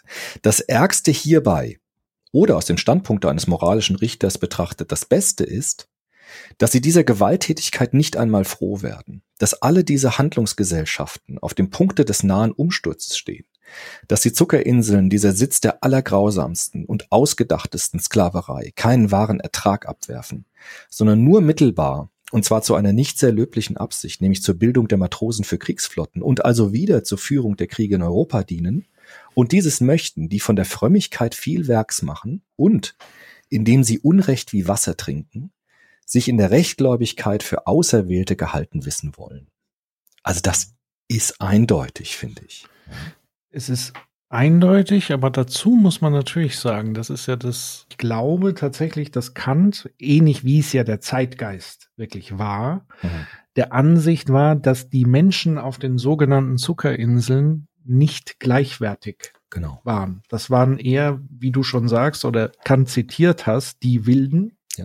Das heißt, es gab nicht sowas wie auf Augenhöhe zu betrachten. Das waren für Kant und Konsorten, wie sie alle gelebt haben, eben nicht Menschen wie du und ich. Aber für Kant schon jetzt. Also ich finde, Kant sagt schon, ja, das waren man, Eroberungen. Man, man, das waren, ja, man kann es so und so deuten. Man kann ja so sagen, ich kann ja gleichzeitig Kolonialisierung verurteilen, mhm aber aus einer anderen Begründung heraus. Nicht, weil ich die Menschen zwingend vor Ort, die darunter leiden, als ebenbürtig sehe, sondern ich kann das auch einer anderen Begründung heraus machen. Und ich glaube, das ist, liegt hier so ein bisschen vor. Also ich würde ungern Kant deswegen schon komplett vom Rassismus entkoppeln wollen, nur weil er sich gegen Kolonialisierung eingesetzt hat. Mhm. Ähm, sondern ich versuche ja zu erklären, warum er vielleicht widersprüchlich hier gesprochen hat, eben weil dieser Zeitgeist noch nicht gewachsen war, weil es natürlich auch keine kulturelle Begegnung auf Augenhöhe gab, mhm. die ja notwendig ist. Man haben wir ja auch oft im Soziopod gesagt, wenn es ums Thema Rechtsextremismus etc. Man benötigt diese Begegnung, diese Erfahrung auf Augenhöhe. Das bricht dann die Ideologie auf. Das ne? bricht diese dann Erfahrung. und mhm. dieses, es sind Menschen, Menschen ja. untereinander. Und ich glaube, dieses Menschenbild war weder bei Kant so wirklich verinnerlicht, noch bei all den anderen Zeitgenossen, sondern er konnte sozusagen diesen Vorgang der Kolonialisierung kritisieren aus einem aus einer anderen Begründung heraus, nicht weil ihm die Menschen besonders am Herzen lagen, weil er sie als ebenbürtig gesehen hat. Ja, das aber glaube ich so ein bisschen. Ich weiß, ich würde da ein bisschen widersprechen. Also ich glaube, dass dass man rausliest aus diesen Passagen, dass er vom kategorischen Imperativ her argumentiert und er selbst gewissermaßen diese Entwicklung durchlaufen hat, den kategorischen Imperativ, den er gefunden hat, immer weiter auszuweiten und letztendlich auf alle Menschen anwendet. Und deshalb sagt er natürlich, dass diese Menschen, die versklavt worden sind, die unterdrückt worden sind, die erobert worden sind, wie er das nennt, unter dem Deckmantel der Entdeckung, äh, dass die nicht als Menschen betrachtet worden sind. Und ich glaube, da war er seiner Zeit voraus, dass er gesagt hat, der kategorische Imperativ, den Menschen nicht nur als Zweck, sondern immer als Selbstzweck zu behandeln, äh, äh das gilt für alle Menschen überall auf der Welt. Und ich glaube, das ist die Begründung, die er hier gegen Sklaverei anführt. Obwohl die Sprache natürlich noch die Sprache seiner Zeit ist. Also ich glaube, da hat er sich nicht lösen können, anscheinend. Mhm. Aber ich glaube schon, dass die Begründung gegen Sklaverei auf dem kategorischen Imperativ fußt, die, die, die, der universal ist, der alle Menschen betrifft auch und gerade die Menschen betrifft, die so viel, wie er das wirklich sagt, Unrecht erlitten haben. Und wenn er Unrecht sagt, dann sagt er, dass er gegen, dass das gegen dieses universelle Menschenrecht verstoßen worden ist. Und ich glaube, wenn man das jetzt historisch liest, würde Kant heute, wenn er in der heutigen Zeit leben würde, ganz stark auf gerade auf der Seite derer sein, die äh, unter Kolonialismus gelitten haben und das bekämpfen. Das glaube ich, kann man, glaube ich, herausarbeiten aus dieser Passage. Ja, und ich glaube, man kann es sozusagen voneinander, egal wie es am Ende wirklich war, kann man mhm. es A erklären ohne dass man es jetzt kommt. Also ich würde ungern ihn we weder reinwaschen noch verurteilen genau. und verdammen. So, es bleibt eine Ambivalenz. Es ist irgendwas dazwischen. Genau, und, es ist so. Es bleibt eine Ambivalenz. Und, und die spannende Frage ist ja, wenn er den Universalismus auf Menschen bezieht, wäre für mich spannend zu wissen, und das werden wir nie beantworten können, weil wir nicht in Kants Kopf gucken können. Mhm. Ja. Steht und fällt mit der Frage, hat er die Menschen aus anderen Kulturen als Menschen gesehen oder waren es für ihn eine Zwischenstufe zwischen mhm. Tier und Mensch, was ja oft mhm. so postuliert wurde. Das, ob er das geschafft hat, das ja, ist fraglich, weil dann greift es. Es ja. greift er erst diese Logik bei Kant, ja. wenn er anerkennt, dass das auch Menschen sind. Ja. So. Und das weiß ich nicht. Ähm, aber er war auf jeden Fall würde er mit Sicherheit, auch das weiß man natürlich nicht, aber heute natürlich anders darüber denken. Ja. Auch eine andere Sprache ähm, natürlich verwenden, ganz klar. Genau, aber im Kern zählt ja das, was er hm. für Menschen einfordert. Und ja. der einzige Übertrag ist für uns auch zu sehen, Menschen sind Menschen, egal ja. woher, welchen Background, es hm. sind Menschen. So. Und es geht ja noch weiter jetzt mittlerweile. Wir, wir gehen ja sogar noch weiter, zumindest in, in der Strömung der Aufklärung, dass wir ja sogar Tierwohl mit einem, also Lebewesen hm. Hm. und, und Natur ähm, dazu ja. nehmen. Also ich würde es auch gern, ich würde es gern in dieser Ambivalenz stehen lassen, weil ja gerade bei Kant mhm. jetzt in den letzten Jahren äh, ganz viel auch diskutiert wurde, wie, wie, war, wie war er noch äh, rassistisch verhaftet in seiner Zeit. Ich würde das auch nicht auflösen. Ich würde auch Kant nicht freisprechen oder so, gar nicht. Ich möchte nur diese, diese Passage doch in seinem Spätwerk zitieren, mhm. wo zumindest auf einer, auf einer ersten Ebene Sklaverei und Kolonialismus wirklich verurteilt wird. Mhm. Was er nicht macht, ist die Tierwelt mit einzubeziehen. Also er ist kein Tierfreund. Er spricht von Tieren als lebenden Maschinen. Genauso wie Ja. Descartes. Also das ist, das hat er nicht. Ja, also das muss man ihm auch. Das ist ja zum Beispiel das, was Nussbaum ihm vorwirft. Ne? Also Nussbaum Ja. hat ja das Buch geschrieben an den Grenzen der Gerechtigkeit und versucht Tierrechte mitzudenken ne? und so. Und das geht über Kant hinaus. Also das muss man ganz deutlich sagen. Also Kant war kein Tierfreund. Also Kant spricht von lebenden Maschinen. Das kommt aus der von Descartes her, äh, von der Ja. beseelten und unbeseelten ähm, Wesen. Deswegen finde ich es ja so wichtig, eine Unterscheidung zu treffen zwischen Kritik Ja. und Vorwurf. Ja. Ja. Weil die Kritik ist sozusagen auch die Kritik an der Sache und, und an dem Denken und an den, und der Vorwurf ist ja quasi, der schließt ja wieder alles andere aus, zu sagen, das war ein Rassist und deswegen können wir alle seine Gedanken in die Tonne treten. Das sollte bitte vermieden werden. Ja. Aber kann zu kritisieren, dass Ja. er rassistische Denkweisen und so weiter an den Tag gelegen hat, das da ist doch gar keine Frage. Das sollte man dringend tun, man. weil die Kritik ist ja die Voraussetzung für Weiterentwicklung. Genau. Genau. Deswegen ist es auch gut, dass Martha Nussbaum das auch so beim Namen nennt, aber sie würde ja trotzdem deswegen Kant nicht in die Tonne treten, Nee. sondern sie entwickelt ihn ja eben weiter. Das Genau. ist das Entscheidende. So, genau so sehe ich es auch. Wir sind schon am Ende dieser Definitivartikel, das war's. Das Ja. ist seine Theorie zum ewigen Frieden. Also nicht seine Theorie, sondern seine, hm, die Voraussetzungen dafür, die er aus seiner Philosophie ableitet. Ja. Die Bedingungen der Möglichkeit eines ewigen Friedens. Also vielleicht nochmal ganz kurz äh, zusammengefasst. Der erste Definitivartikel, die bürgerliche Verfassung soll republikanisch sein in einem Staat. Das war das erste. Das Völkerrecht soll föderalistisch sein und auf freien Staaten gegründet sein. Und der dritte eben, das Weltbürgerrecht, Weltbürgerrecht soll auf Bedingungen der allgemeinen Hospitalität eingeschränkt sein. Das Mhm. sind die drei Definitivartikel, die er dann eben ausformuliert. Dann gibt's den Anhang, wo er dann nochmal ähm, anthropologisch und moralphilosophisch wird. Das haben wir am Anfang schon ein bisschen zusammengefasst. Und ja, also jede und jeder, der uns hört, sei aufgefordert, das anzuwenden, weiterzudenken und ähm, tja, damit die, die, die Zeit, in der wir leben, zu betrachten, würde ich sagen. Genau, jetzt haben wir ja den Salat. Jetzt haben wir den, ja, genau. Ähm, aber nochmal, ich finde es wichtig, eben diesen Pfeiler einzuhauen, Ja. an dem man jetzt sozusagen weiterdenken kann. Und, und all die Dinge, die man jetzt vielleicht leicht, leichtfertig auch auf Social Media mal eben wie aus dem Ärmel geschüttelt, so, ja, komm hier, NATO muss rein und, und so Mhm, weiter und keine Ahnung was, oder die sollen sich doch jetzt ergeben und so weiter. Das Mhm. sind alles Entscheidungen, die man A aus der Ferne sehr schwer treffen sollte und kann, weil Krieg eben diese eigene Logik hat und, und auch verführt in ein gewisses Furiendenken, wie Ma Ma Martha Nussbaum das ja auch formuliert hat, Mhm. sondern immer wieder diesen eingeschlagenen Flock nimmt. Bei all dem, was man jetzt aus der Hitzigkeit vielleicht auch einfordert, von Aufrüstung, Verteidigung und weiß ich nicht, immer mal wieder den, den, den Blick auf den Flock. Wie weit bin ich eigentlich entfernt von diesem Flock? Ja. Wie weit bewege ich mich davon weg? Und was passiert, wenn ich zu weit weg bin? Ja. Ähm, Vielleicht da dann nochmal ein Beispiel, das Kant in dem Buch auch sagt. Also, wie gesagt, Kant ist nicht so, dass er den Menschen nicht kennen würde. Er würde sagen, wir machen Fehler, alle, ja. Mhm. Es gibt niemanden, der das perfekt macht, er selbst auch nicht. Aber er würde sagen, ein moralischer Politiker, eine moralische Politikerin lernt aus ihren Fehlern.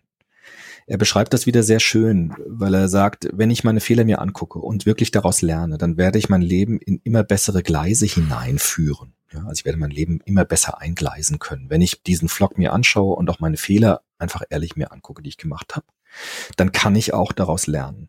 Und er sagt auch, jeder Mensch soll die Chance haben, aus seinen Fehlern lernen zu können. Ja, das ist ganz, ganz wichtig, dass wir uns Fehler zugestehen gegenseitig. Was er aber nicht so toll findet, ist eben der äh, politische Moralist, der einfach sich die Moral so hinbiegt, dass seine Fehler gar keine Fehler mehr sind und damit die Fehler sich immer mehr verstärken und er gar nicht aus den Fehlern lernen will und kann, weil er einfach die Moral sich so hinbiegt, dass es zu seinen vorhergehenden Taten passt. Und dann gibt es keinen, kein, kein sozusagen kein Lernen aus Fehlern. Mhm. Und das ist das, was er will. Also was du eben richtig gesagt hast mit diesem Vlog oder mit diesem, mit dem Horizont der Moral, das ist eigentlich eine Aufgabe für uns, aus unseren Fehlern lernen zu können. und das nächste Mal besser zu machen und äh, das zu reflektieren, was wir tun. Und das ist, glaube ich, das, was er, wenn wir jetzt ein bisschen pädagogisch sein wollen, ist das, was er fordert. Er will ja nicht ein Rigorosum derart, dass wir sagt, wir müssen, wir kriegen erst den perfekten Frieden, wenn wir alle Engel sind. Sondern er sagt, wenn wir diesen Horizont ernst nehmen, dann können, haben wir auch die Chance, aus unseren Fehlern lernen zu können. Und das müssen wir uns gegenseitig auch zugestehen können. Mhm. Ja. Und zwei Dinge, die mir noch einfallen, ist zum einen nochmal ganz wichtig zu betonen, hier geht es Kant nicht darum zu klären, wie man Kriege beendet, nee. sondern wie man auf Basis. Von schon friedlichen Verhältnissen diesen Frieden so vertieft, dass er für die Ewigkeit gilt. Das ist nochmal wichtig, weil nicht, dass jetzt jemand kommt und sagt, äh, hilft ja jetzt nicht, um den Krieg in der Ukraine ja, klar, zu So, natürlich nicht. Klar, natürlich so. nicht. Ja. Ähm, es ist sozusagen der Blick wieder also erstens ist es der Blick darauf, wie kann man in Zukunft weitere Kriege verhindern, also den Frieden zu wahren, auszubauen. Und das ist das Entscheidende. Aber es ist nicht das Ding, wie kann ich jetzt militärisch, taktisch, wie auch immer jetzt was, was, was beenden, sondern nee. es ist immer der Hinweis, zuerst muss es beendet sein, dann können wir über Frieden reden. So. So ist es. Man kann mit dem Kant jetzt nicht in die Realpolitik hineingehen und dann Vorschläge damit machen. Das was zu sagen. Äh, genau, was man aber kann, ist jedwede Forderung, das habe ich ja vorhin auch nochmal gesagt, eben nochmal zuzulassen, auch in der Kritik der Sache. Hm. Also, was ich tatsächlich in sozialen Netzwerken erlebe, ist, wenn Leute versuchen für, also gewisse Handlungen und politische Entscheidungen zu kritisieren, sowas wie jetzt mehr Aufrüstung, mhm. dass sofort ja ein Furiensturm einsetzt, diese Meinung ähm, wegzufegen. Und das ist gefährlich, mhm. weil Kritik muss man zulassen und aushalten können, auch wenn sie einem unerträglich erscheint in diesem derzeitigen Leid und Dilemma, in dem wir stecken. Aber es ist zulässig, da anders drüber zu sprechen. Mhm. So, das, das ist mir noch wichtig, eben zu sagen, ja, man kann jetzt den Schritt machen und der mag aus der Situation heraus richtig zu sein, aber ich bitte dich wenigstens, ich sag nicht, ich will das verhindern, aber ich bitte dich darum, auch die anderen Konsequenzen mitzudenken, wenigstens. Und nicht dieses Hurra, wir gehen jetzt raus und machen das und die NATO muss hier jetzt raus, sondern wenigstens kurz darüber nachzudenken, welche Folgen könnte es noch haben. Also dieses vorausschauende Denken zuzulassen, das ist ein Minimum. Ich sage nicht, man muss es am Ende sogar praktizieren, das wäre natürlich schön, aber es zumindest nicht noch gewaltsam zu unterdrücken, auch wenn es verbale Gewalt, psychische Gewalt, wie auch immer ist. Das, das würde ich mir zumindest wünschen. So. Ja, schönes Schlusswort, oder? Ja, das wenn du das so sagst. ich hätte nichts mehr, hätte dem nichts hinzuzufügen. Ähm, eine Frage hätte ich tatsächlich noch mhm. gehabt, aber das hast du ja, ja so ein bisschen auch so, also weiß auch nicht, ob du es weißt, mhm. inwieweit sozusagen die Reaktion auf Kants Schrift war mhm, von das außen, weiß ich nicht. Weißt du, Kann ich nicht sagen. Ich habe halt, wie gesagt, nur das jetzt halt gelesen. Auf dem Buchrücken dieser Ausgabe steht es auch nochmal, dass eben diese Vereinten Nationen sich darauf, also unter anderem darauf gegründet haben, auf die Gedanken, die Kant dort formuliert. Deshalb war das für mich jetzt super interessant, das nochmal zu lesen, weil die UN das eben als einer der wichtigen Werke und äh, genommen hat. Das stand eben auf dem Buchrücken hier auch nochmal drauf und ähm, da sehe ich natürlich eine Auswirkung. Ich verstehe auch wie. Jetzt das haben wir ja so ein bisschen rausgearbeitet. Ne? Also was für ähm, die Vereinten Nationen dort interessant war, was Kant gesagt hat. Und das kann man mhm. jetzt vielleicht ein bisschen beleuchtet, warum dieses Buch so wichtig war. Und mich hat es nochmal interessiert, weil der Karl Popper das eben gegen Hegel stellt. Und ähm, mhm. verstehe auch ein bisschen, warum er das tut, glaube ich, jetzt auch besser. Mhm. mhm. Gut, in diesem Sinne ist man ja muss man ja seine Worte auch schon sehr wohl überlegt formulieren. Das ist, ja. ja. Ähm, also was mir immer wieder durch den Kopf fällt, ist, in, in welchen krassen Dilemmata wir gerade uns, uns wirklich bewegen. Das, und umso mehr bin ich dann immer erstaunt, wie, wie man rigoros und kategorisch zwischen was ist gut und was ist schlecht so plötzlich unterscheiden kann, auch ja. aus taktischen Gründen und so weiter da bin ich dann immer verblüfft. Auf der anderen Seite habe ich es ja auch an, an mir selbst beobachtet, die, die ersten Tage des Schocks. Man ist ja wirklich, also das hat auch immer eine psychologische Komponente. Also auch das ist ja ein System, was man mit hinzuziehen muss. Also man kann es jetzt nicht nur rein kantianisch rational sich Hm. immer alles angucken. Das ist wichtig, das ist hier der Pflock. Hm. Auf der anderen Seite gibt es diesen Furienflock, Ja. Martha Nussbaum ein, einzieht. Und auch bei mir ist natürlich, war ich nicht gefeit davor. Da war mein Denken auch regelrecht vernebelt. Vielleicht lag es auch daran, dass ich noch mit halb Corona irgendwie flach lag. ja.